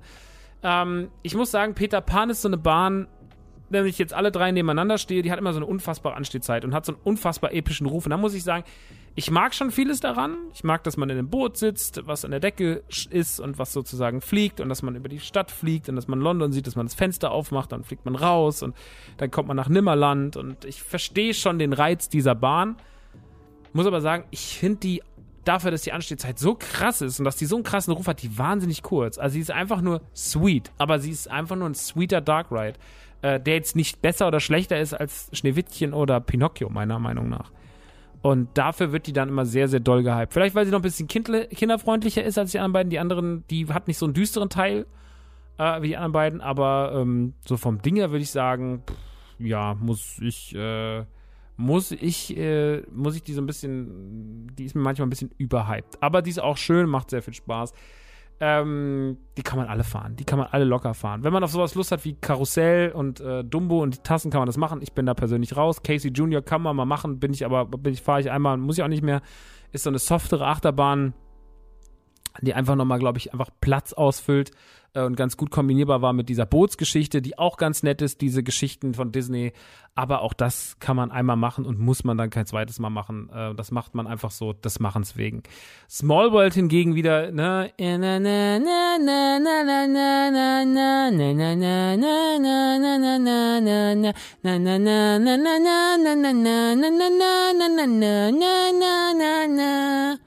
And the small world After all. Also Small World ist wirklich, äh, ich habe es nur gemacht, damit ihr die Melodie als Ohrwurm habt. Ähm, Small World ist wirklich ein, es ist, das ist halt für mich wirklich so ein Ding in Disneyland, wo man sagt, das muss man halt gesehen haben. Also das ist so wie Phantom Manor oder wie, äh, wie Fluch der Karibik. Das ist so ein Pflichtding. Das muss, also das ist, kann die ganze Familie fahren. Und es wird ja immer Leute, ja, ja, das ist so gruselig mit den Puppen und sowas, die haben so tote Augen und sowas. Aber die Idee dieses, ich finde, da kommt so viel zusammen. Da kommt so dieser komische, dieser komische Weltfrieden von Disney. Und Walt Disney hatte er trotzdem auch so, auch wenn man so die, seine Grundideen für Epcot und sowas betrachtet und generell für seine Disney-Parks, wir schließen jetzt mal die, seine Sympathie, seine Sympathien für das Dritte Reich und sowas, klammern wir jetzt mal ganz kurz aus, sondern gucken auf seine großen Pläne, die er sonst immer so hatte ähm, seine großen Pläne waren ja immer so, dass er irgendwie immer alles so zusammenführt und sagte, wir sind alle und ich kann irgendwie so einen Platz schaffen, wo Menschen sich bilden können und sowas. Seine, seine Idee von Epcot war ja größenwahnsinnig, muss man ja mal sagen. Also das, was Epcot irgendwann mal in seinem Ursprung werden sollte, das sollte ja wie, also das war ja schon so kurz vor Rapture in Bioshock mäßig, was der davor hatte. Ähm, Entschuldigung, musste kurz trinken. Und ähm, auch Small World, womit er ja damals bei der Weltausstellung aufgetreten ist und dann hat er das einfach in Anaheim verbaut, ist so dieses alle sind eins und aber es ist so genial trotzdem. Es ist so krass, so dieses ganze, diese ganzen Länder und natürlich bricht man sie auf Klischees runter und es muss schnell gehen, die Deutschen müssen wir jodeln natürlich wieder.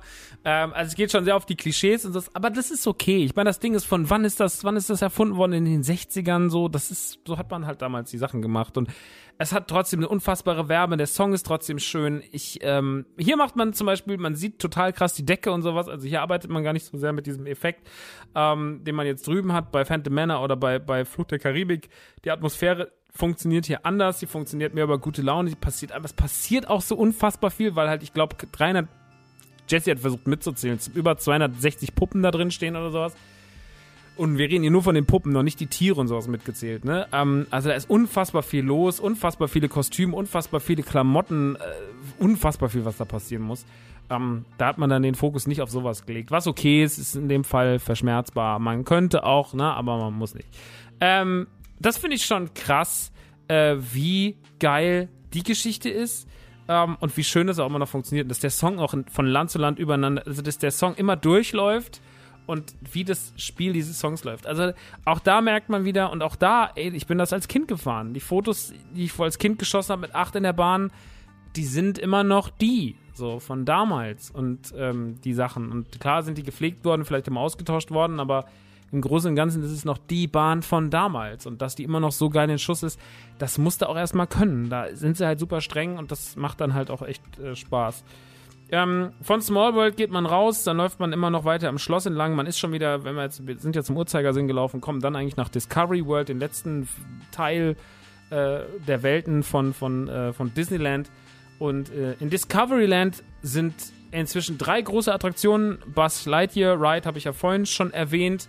Ähm, ist der Ride, bei dem man äh, Punkte schießt, wie man es auch beim Abenteuer Atlantis tut. Ich mag das ganz gern. Ich finde, das ist, ist eine schöne Bahn. Ist echt jetzt nach der Renovierung auch noch schöner geworden ich würde die auch mir einfach gerne mal angucken. Ich will da gar nicht, also ich würde mir die einfach gerne mal von den Details angucken. Man wird schon sehr abgelenkt, dass die, äh, dass da einfach ähm, man die ganze Zeit ballern muss. Natürlich sind die Details und die, und die Animatronics auch nicht so fein und so schön wie jetzt zum Beispiel bei Phantom Manor oder Fluch der Karibik, aber es ist trotzdem eine tolle Bahn. Nach der Renovierung noch viel, viel toller. Äh, Hyperspace Mountain, habe ich ja schon mal kritisiert, ist eigentlich die, diese unfassbare, dieser unfassbare Ride, ähm, ähm, der auf Jules Verne Sachen basiert, wie vieles, äh, weil man ja natürlich sich an der französischen Geschichte orientiert hat, deswegen steht ja auch die Nautilus da. Äh, oder auch dieser riesige Zeppelin in diesem Videorama-Ding, äh, diesem, diesem, diesem Essenstempel, wo man inzwischen auch viele Star Wars-Fotos und sowas machen kann. Ähm, und die Optik von Discoveryland ist eigentlich großartig. Also auch gerade der Orbitus oder sowas, ne? Alles, was da so drumherum passiert. Ähm, alles sieht toll aus, auch Utopia. Ich habe keinen Bock auf Utopia. Jesse will immer Utopia fahren. Ich habe noch nie, bin noch nie Utopia gefahren, habe auch keinen Bock drauf, weil im Auto im Kreisfahren ist nie meins. Aber das Look and Feel von all dem, was da zusammenhängt, ist schon echt großartig. Ähm, und diese Jules Verne Bahn, dieser Space Mountain 2 war es ja damals, ähm, ist eigentlich ein Riesending. So, also es ist wirklich, also im wahrsten Sinne des Wortes, weil es einfach ein Riesenkoloss ist, der da in diesem Discoveryland thront. aber weil es auch einfach so irre schön gemacht ist, so und ne, die Details und die große Knarre, die einen abfeuert und sowas. Und ich finde, dass man da einfach das Star Wars Branding so drauf geklatscht hat im wahrsten Sinne des Wortes. Also es ist ja wirklich einfach nur drauf gerotzt, so. Ähm, es passt halt nicht. Ne? Man, ich hoffe halt irgendwann, also wenn man gesagt hätte, okay, wir finden im Star Wars Universum so eine Figur, die so ein bisschen Jules Verne mäßig ist, also so diesen diesen Da Vinci-Film so ein bisschen fährt und so Experimente und klassische Weltraumgeschichte und sowas und das Umbranden so gestaltet, dass es sich damit einfügt, dann hätte es auch wieder Spaß gemacht. Aber so wirkt es halt irgendwie so, ja, wir nehmen so Standard Star Wars-Elemente wie Theme Song, X-Wings, TIE Fighter, Millennium Falcon, so ganz klassische Geschichten, Sternzerstörer, so die fünf beliebtesten Star Wars-Raumschiffe und äh, klatschen das alles so zusammen, dass es passt. Und ähm, ich weiß gar nicht mehr, wie es früher war tatsächlich. Ich weiß nicht mehr so richtig, wie es früher war, in Hyperspace Mountain zu fahren. Ähm, ich mag das Star Wars Umbranding der letzten Jahre aber nicht so gern. Ich finde, da hätte man mehr was mitmachen können. Ähm, es ist nicht die Arbeit, die Imagineering würdig ist. Es ist wirklich also teilweise einfach nur Fahnen da reingehängt und sowas das ist ein bisschen wenig leider für, für das, was ist. Und das passt halt auch nicht, ne? Wenn du halt in diese großen, verspielten Räume reinkommst mit diesen tausenden von Da Vinci-artigen Konstruktionen und dann kommt auf einmal wieder so ein Star Wars-Banner. Macht keinen Sinn so richtig. Äh, ändert nichts daran, dass Hyperspace Mountain eine geile Achterbahn ist, die mir leider immer ein bisschen wehtut an den Schultern. Ich habe immer Verletzungen an den Schultern und auch so Abdrücke von den Gurten, weil die ganz schön drückt. Also die drückt, also Hyperspace Mountain drückt ganz schön dolle. So. Aber sie ist trotzdem nice und das Star Wars-Thema da drin macht auch Spaß. Ich glaube, man könnte sie noch besser machen. Ähm, man könnte viel, viel darin umschreiben. Man könnte viel darin umbranden. Es ist natürlich auch nicht leicht, so einen Riesenkoloss umzubranden. Ob es dann leichter wird zu sagen, wir machen wieder auf das, einfach das Original, äh, wäre vielleicht auch eine Idee, das Original einfach wieder einzuführen. Aber äh, es ist, wie es ist und ähm, schade. So, es ist ein bisschen schade. Trotzdem ist es eine geile Bahn und die sehr zu empfehlen. Was dann aber besser im Star Wars-Thema funktioniert, ist immer noch Star Tours. Äh, ist ja die, eine Möglichkeit im Star Wars-Universum zu reisen. Hier machen sie eigentlich alles richtig. Der Einstiegsbereich mit den großen Monitoren, mit R2D2 und C3PO, die diesen Star Speeder äh, überwachen. Äh, die ganzen Kalamari, die oben drauf aufpassen, die ganzen Druiden, Rex, der früher das Ganze geflogen hat, der das nicht mehr fliegt, jetzt durch C3PO ersetzt wurde, der noch in Kisten da steht.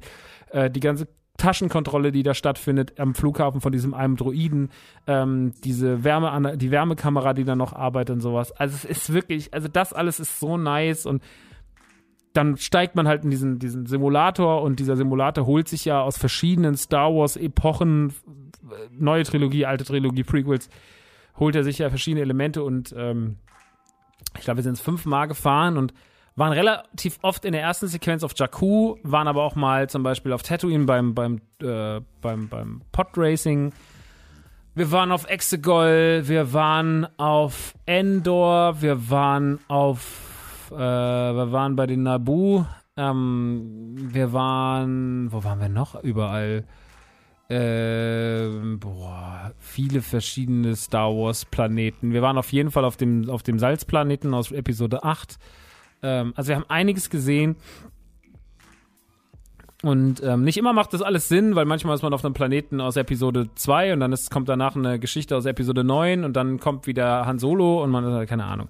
ist ein bisschen wild, macht aber nichts. Äh, am Ende des Tages ist es ein geiler Ride, der unfassbar viel Abwechslung mit reinbringt, der auch immer durch dieses neue Mischen der Sequenzen extrem viel Spaß macht und ey, ich habe nichts als unfassbare Liebe für, äh, für ähm, für Star Tours. Also für Star Wars-Fans wirklich krass geil. So, es ist natürlich nicht Galaxy's Edge, aber es ist trotzdem einfach so von vorne bis hinten ein geiles Erlebnis mit der C3PO Animatronic, Rex, die Analyse vom, vom, vom, vom Gepäck und sowas. Das ist schon alles sehr, sehr schön und sweet geschrieben. Und ähm, dann am Ende geht man raus und hat einfach ein richtig geiles Star Wars-Gefühl gehabt und das ist einfach alles sehr, sehr schön.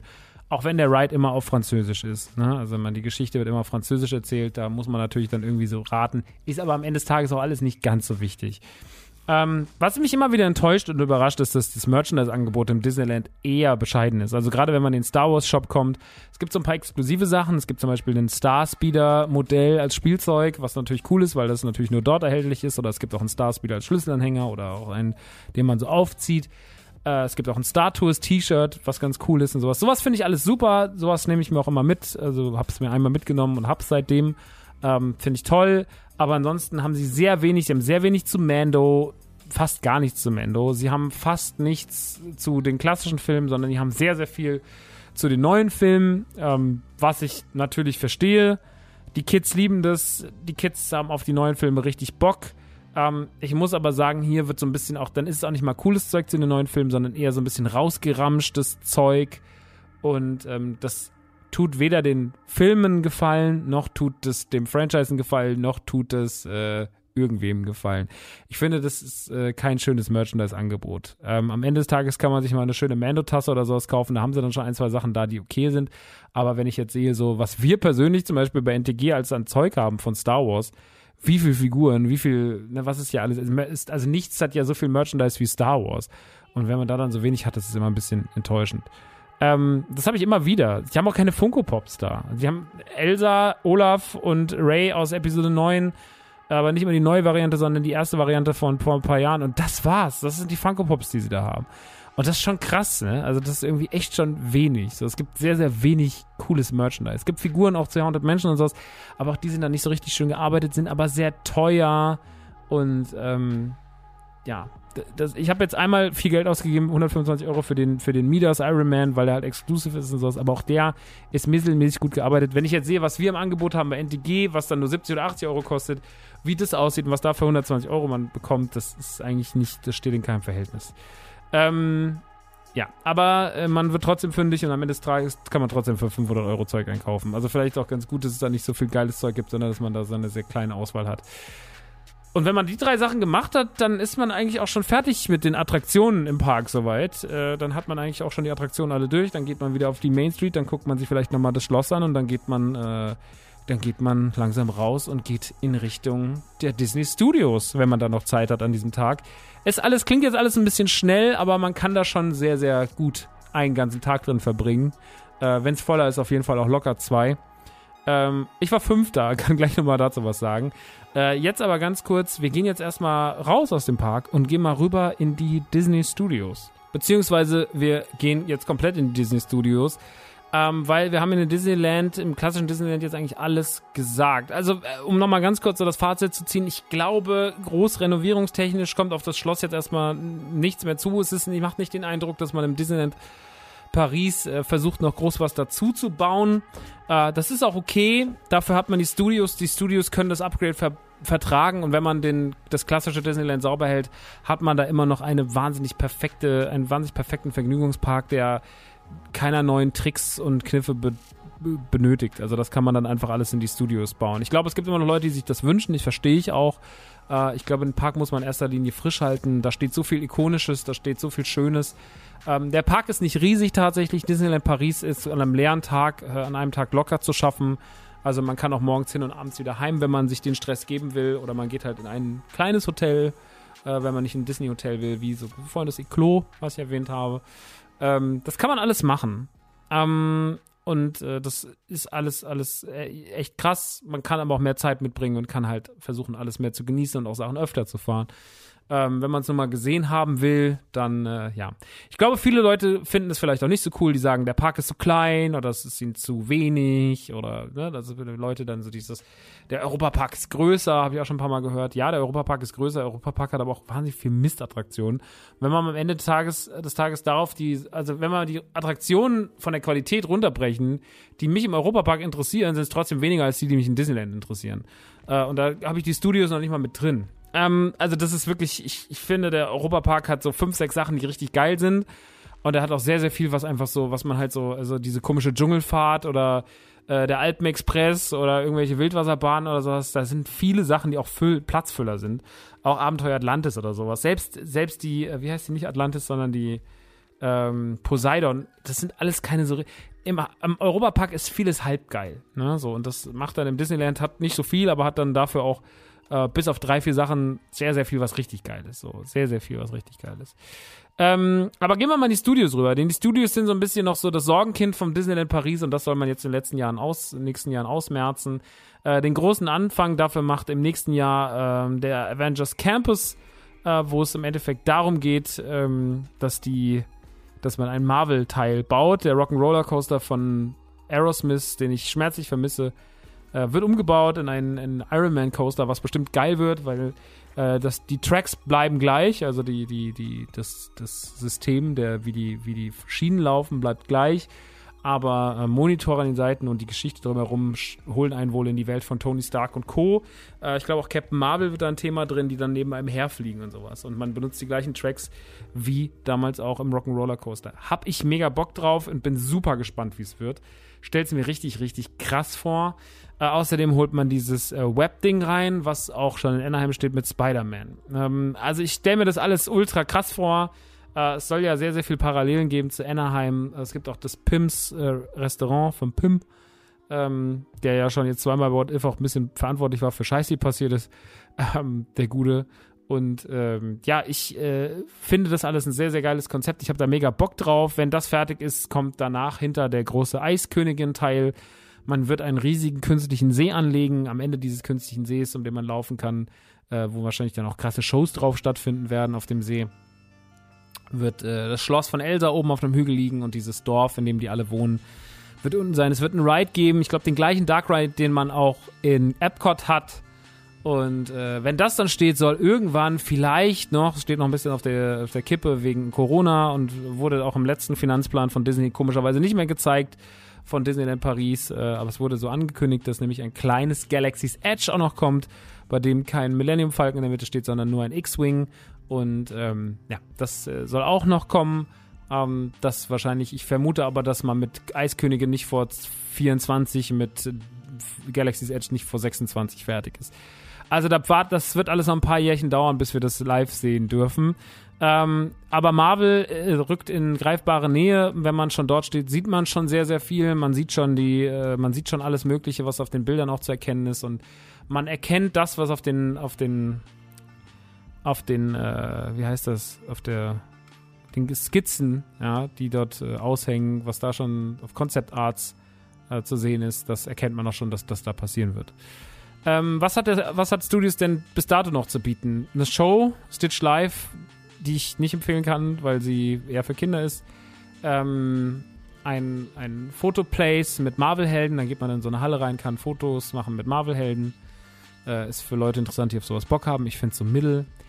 Äh, der Tower of Terror, der leider eine blöde Storyline geschrieben bekommen hat, die ich nicht sehr begrüße. Ähm, die alte Storyline, die auf äh, Twilight Zone basiert, ist wesentlich, wesentlich, wesentlich schöner ähm, und äh, hat einfach mehr zu allem gepasst. Die Atmosphäre vom Tower ist nach wie vor un unerreicht, so äh, sehr, sehr nah, also was gleich mit dem, was im Phantom Manor passiert. Ähm, man geht in dieses alte Hotel rein, diese ganzen verrückten Pagen bedienen einen. Im Anstehbereich läuft so ganz viel so klassische 60er Jahre äh, Musik, die was Gruseliges hat, die so kratzig von der Platte gespielt klingt. Ähm, drinnen im Hotel sind, äh, ist alles verstaubt und mit Spinnenweben übersät und äh, es sieht alles aus, als hätte man diesen diesen Raum, als hätten alle Menschen, die diese Zeit verbracht hätten, urplötzlich diesen Raum verlassen müssen. Und dann geht man in diesen großen Vorraum, wo eigentlich der Film läuft, der die Geschichte erklärt. Und dann geht man in die Aufzüge rein, äh, hinter den, in den Katakomben und fährt mit den Aufzügen halt diese Storyline ab, wo es halt dann ein, ist ja kein Freefall Tower, es ist ja ein System, was einen runterzieht, tatsächlich, ihn hochzieht. Ähm, und oben geht dann die Klappe auf und man guckt über Disney, äh, über die Disney Parks. Ähm, und Tower of Terror ist großartig erzählt, weil es halt noch so die Geisterbahn-Elemente mit drin hat quasi äh, in diesem Freefall Tower und auch nochmal anders als Mystery Castle oder so, sondern auch da wieder sehr schlüssig erzählt. Knüpft perfekt an das an, was ich vorhin so gelobt habe bei, bei Phantom Manor oder bei, äh, bei, bei äh, Flucht der Karibik. Auch das ist hier perfekt erzählt. Die neue Storyline mit dem Kind halt, die man jetzt reingeschrieben hat, passt nicht, sieht schäbiger gefilmt aus, erzählt sich nicht schön, hat nicht den Imagineering-Charme und ähm, sollte dringend wieder ausgetauscht werden, weil hier das gleiche passiert wie bei Hyperspace Mountain. Man verunstaltet was eigentlich, man hat was verschlimmbessert. So, ne? Also man hätte einfach die Storyline so gelassen und man sagt, ja, wir wollten ja noch mehr Storylines haben, um noch mehr Abwechslung reinzubringen. Anscheinend gibt es diese Story mit dem Kind auch in verschiedenen Varianten.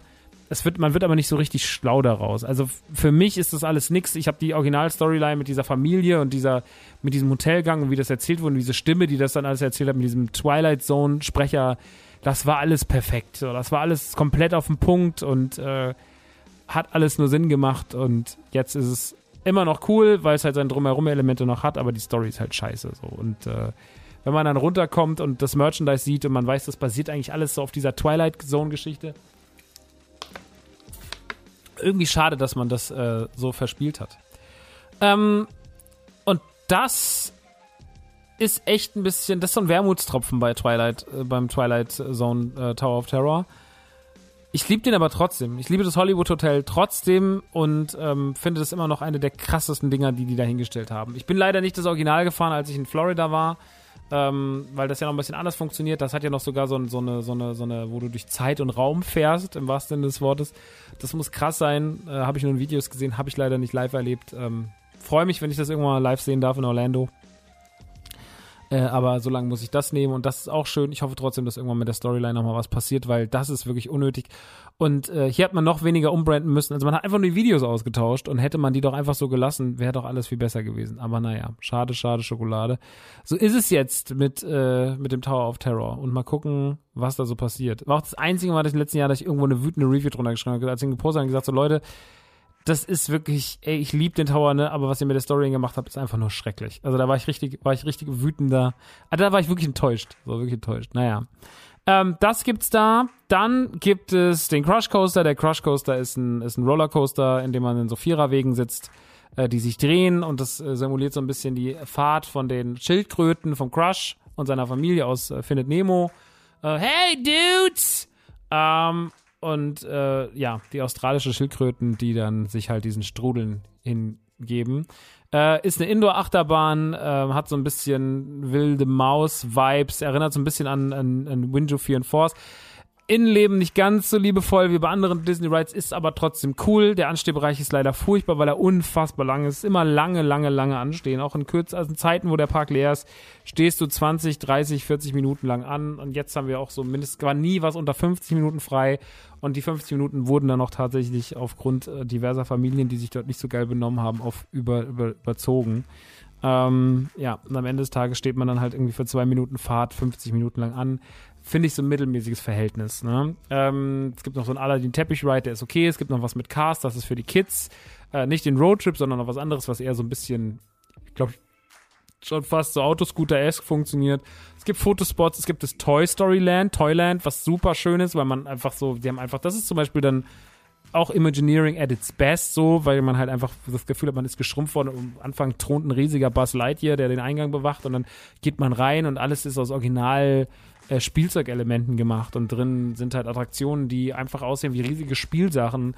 Äh, der RC Ride, der dann so ein quasi so ein, ja, wie nennt man das denn, so ein, so ein, ha so ein Halfpipe Coaster, ähm, der einfach so nach vorne und hinten fährt die ganze Zeit. Einen Anlauf nimmt. Äh, es gibt ein Slinky, so ein, so ein Drehding. Es gibt sowas wie so ein Freefall Tower mit den Soldaten. Äh, ich bin das alles noch nie gefahren tatsächlich, weil mich das immer alles nicht so richtig interessiert. Außer den RC Coaster, der ist ganz cool. Ähm, aber es ist liebevoll gemacht ohne Ende. Man hat unfassbar Spaß, sich das alles anzuschauen. Also die ganzen, auch die Barrel Monkeys sind da drin und äh, die Soldaten und äh, Hasbro, ähm, so, wie, womit sie immer kommunizieren hier mit diesem Babyphone und sowas. Also, das ist schon cool gemacht. Also, das ist schon sehr, sehr, sehr liebevoll gemacht und Toy Story-Fans, schöne Grüße an Robin, äh, die, denen geht da halt das Herz auf. Das ist halt das Geilste so. Also als Toy Story-Fan drehst du halt durch.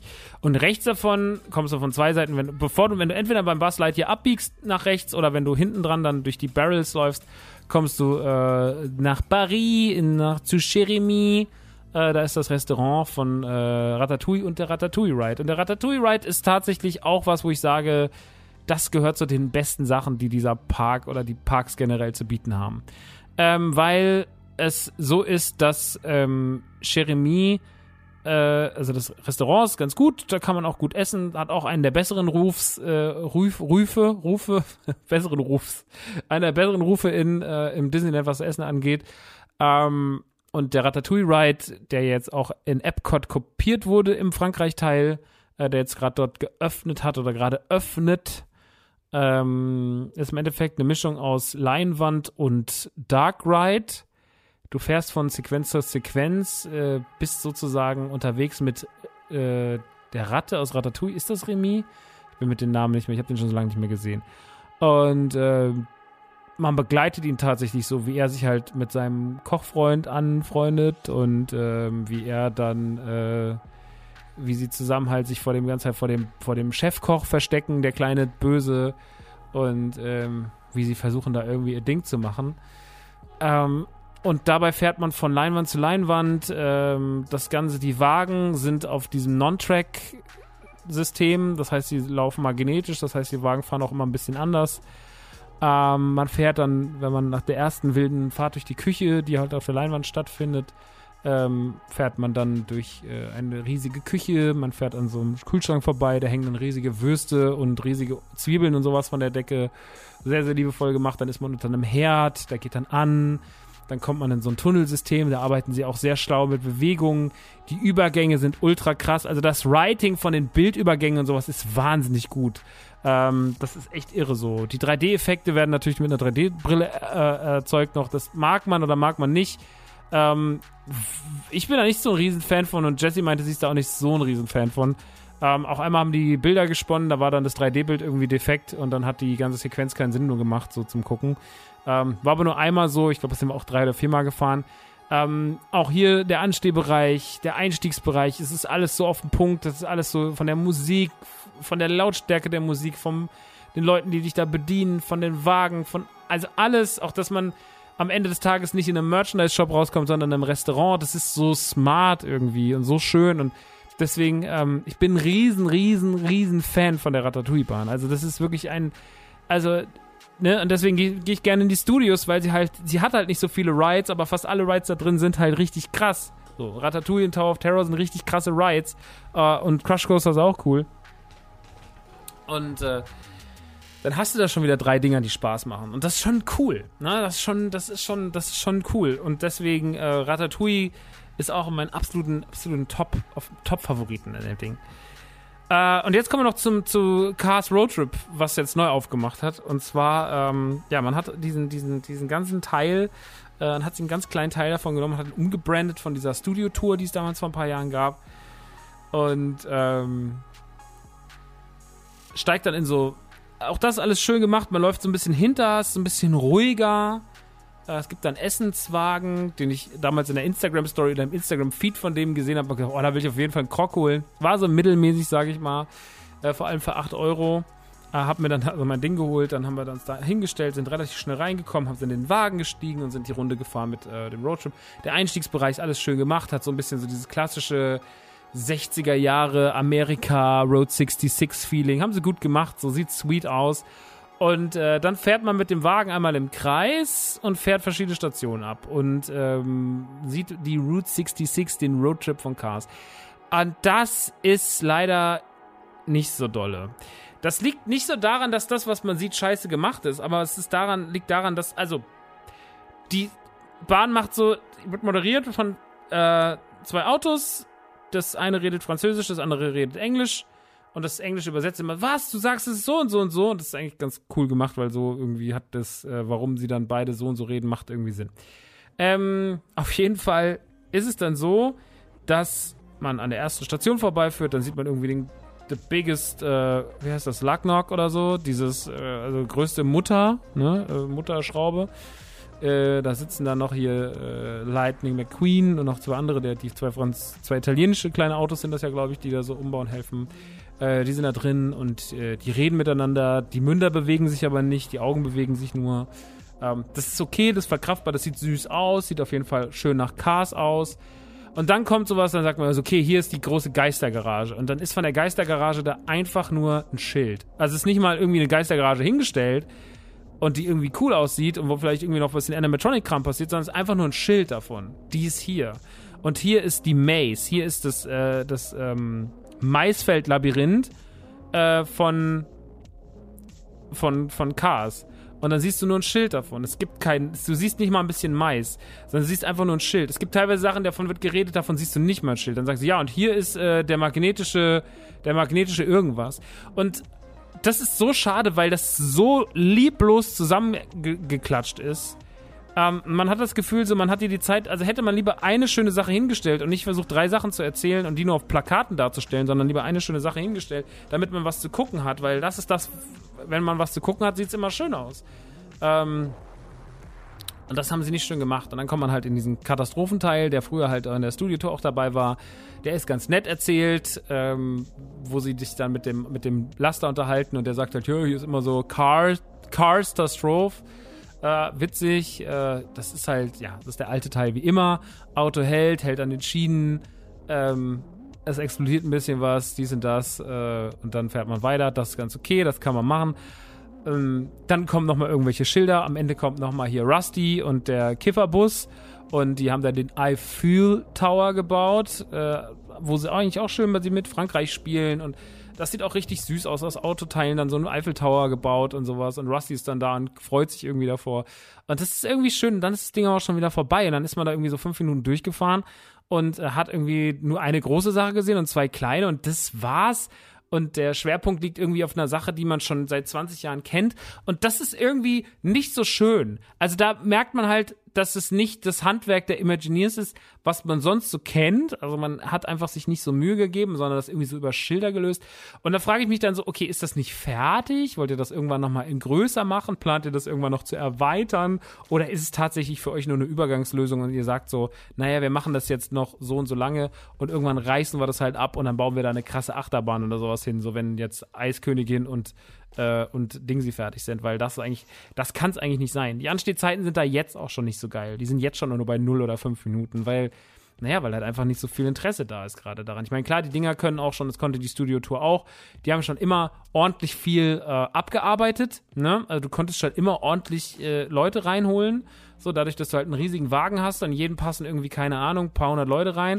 Äh, das ist schon ordentlich viel, so, ne? Aber, ähm, am Ende des Tages macht es halt auch nur so mittelmäßig Spaß. Und ähm, ja, da war ich so, war, war ein bisschen ernüchternd, sage ich mal. Das war nicht das, was ich erwartet hatte, weil ich mich da echt drauf gefreut hatte und dachte, oh, das können sie bestimmt richtig cool machen. Und dann war es doch leider nur ein bisschen äh, hingeklatscht. Und nicht das Handwerk, das man sonst von ihnen kennt, was man sonst in den ganzen Attraktionen ja lobt. Ähm, ich glaube aber, äh, ne, man ja, dann hoffe ich, dass das mit Marvel nicht auch so wird. Ich bin der festen Überzeugung, dass das ähm, Marvel-Ding wird ein Kracher und ich mache mir auch generell keine Sorgen, dass die Qualität der Imagineers irgendwie sinkt. Ich glaube, dass man da einfach nicht so einen Fokus drauf gelegt hat und dass das irgendwann wahrscheinlich sich nochmal ändert. Das ist süß für Kids. Kids finden das bestimmt auch ganz toll. Die merken das auch gar nicht so. Aber ich muss jetzt sagen, ich als jemand, der da schon ein bisschen einen Anspruch dran hat, so, ne, der auch die Attraktion sonst von denen sehr zu schätzen weiß, boah, kann man, wir sind das zweimal gefahren und dann war das so, ja, okay, alles klar, reicht jetzt auch. Ähm, kann man mal machen. Ist aber wirklich nichts Dolles und äh, bin mal gespannt, wie lange sich das hält oder ob sie das einfach irgendwann, irgendwann wieder zumachen. Ähm, ja, das war es dann eigentlich schon in den Studios. Mehr ist es ja dann auch gar nicht. Man läuft dann wieder zurück, man kann wieder durch Toy Story Land oder durch, äh, durch äh, Paris laufen, also Ratatouille. Und kommt relativ schnell wieder zum Ausgang. Und das war's dann. Und die Studios, also auch, ich mag ja auch diesen ganzen Eingangs, diese Eingangshalle mit den Restaurants drin, den Merchandise-Shop, wo man durchläuft, dieses erste große Studiogebäude und so. Die Studios sind toll und die Studios verdienen auch alles, allen Glamour der Welt. Und ich bin froh, wenn in den Studios nächsten Jahre noch was passiert, weil auch wenn die Studios so einen schlechten Ruf haben und irgendwie Leute sagen, it's the worst Disney Park of all times, sage ich so, ja, das kann ja sein, aber es ist immer noch ein toller Park und er ist halt einfach nur klein und man kann da mehr draus machen. Weil die Sachen, die da stehen, sind größtenteils richtig, richtig gut. Und ich glaube, dass es richtig geil wird. Und ich freue mich mega krass, wenn das Marvel-Ding aufmacht. Ich versuche auf jeden Fall äh, schnell zur Eröffnung oder vielleicht sogar am Öffnungstag da zu sein, um das irgendwie zu feiern und zu genießen. Ich habe da richtig, richtig Bock drauf. Ähm, äh, ich habe richtig Bock, nochmal ins Marvel-Hotel zu gehen. Ich freue mich nächstes Jahr wieder dort zu sein und wieder ähm, einfach alles zu genießen. Und ähm, ja, ich, ich äh, liebe Disneyland ganz doll.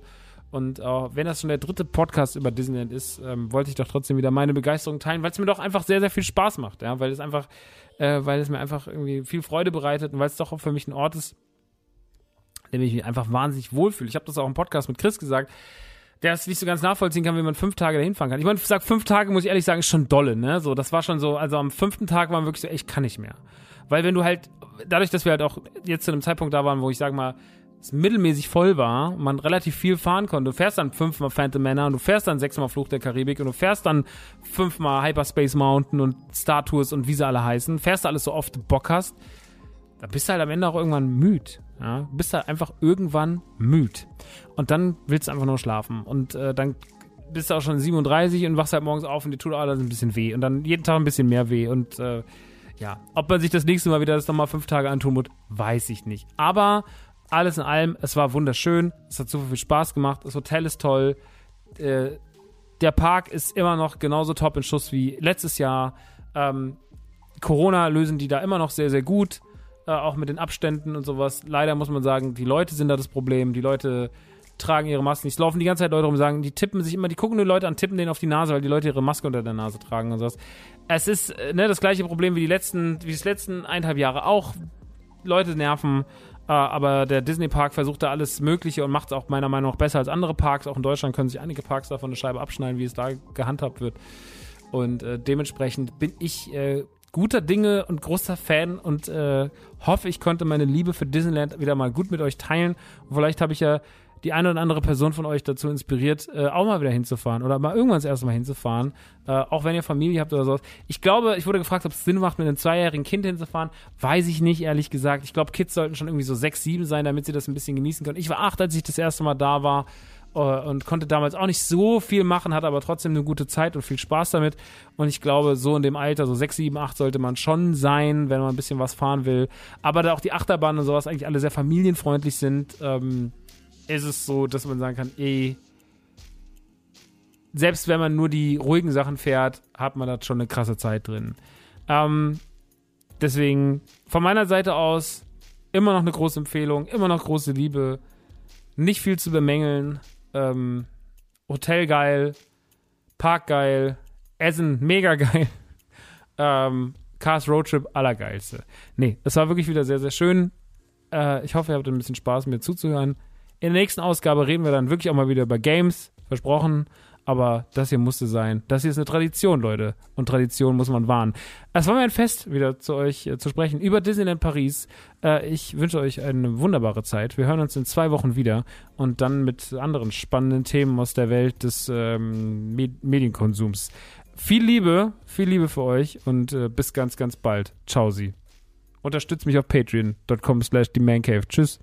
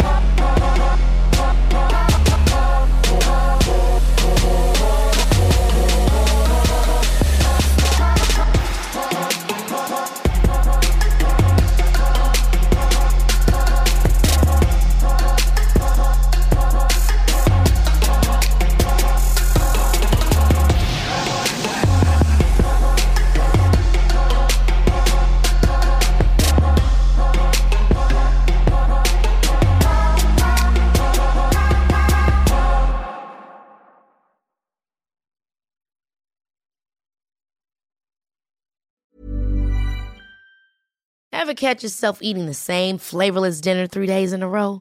Dreaming of something better? Well, HelloFresh is your guilt-free dream come true, baby. It's me, Kiki Palmer. Let's wake up those taste buds with hot, juicy pecan-crusted chicken or garlic butter shrimp scampi. Mm. Hello Fresh. Stop dreaming of all the delicious possibilities and dig in at HelloFresh.com. Let's get this dinner party started.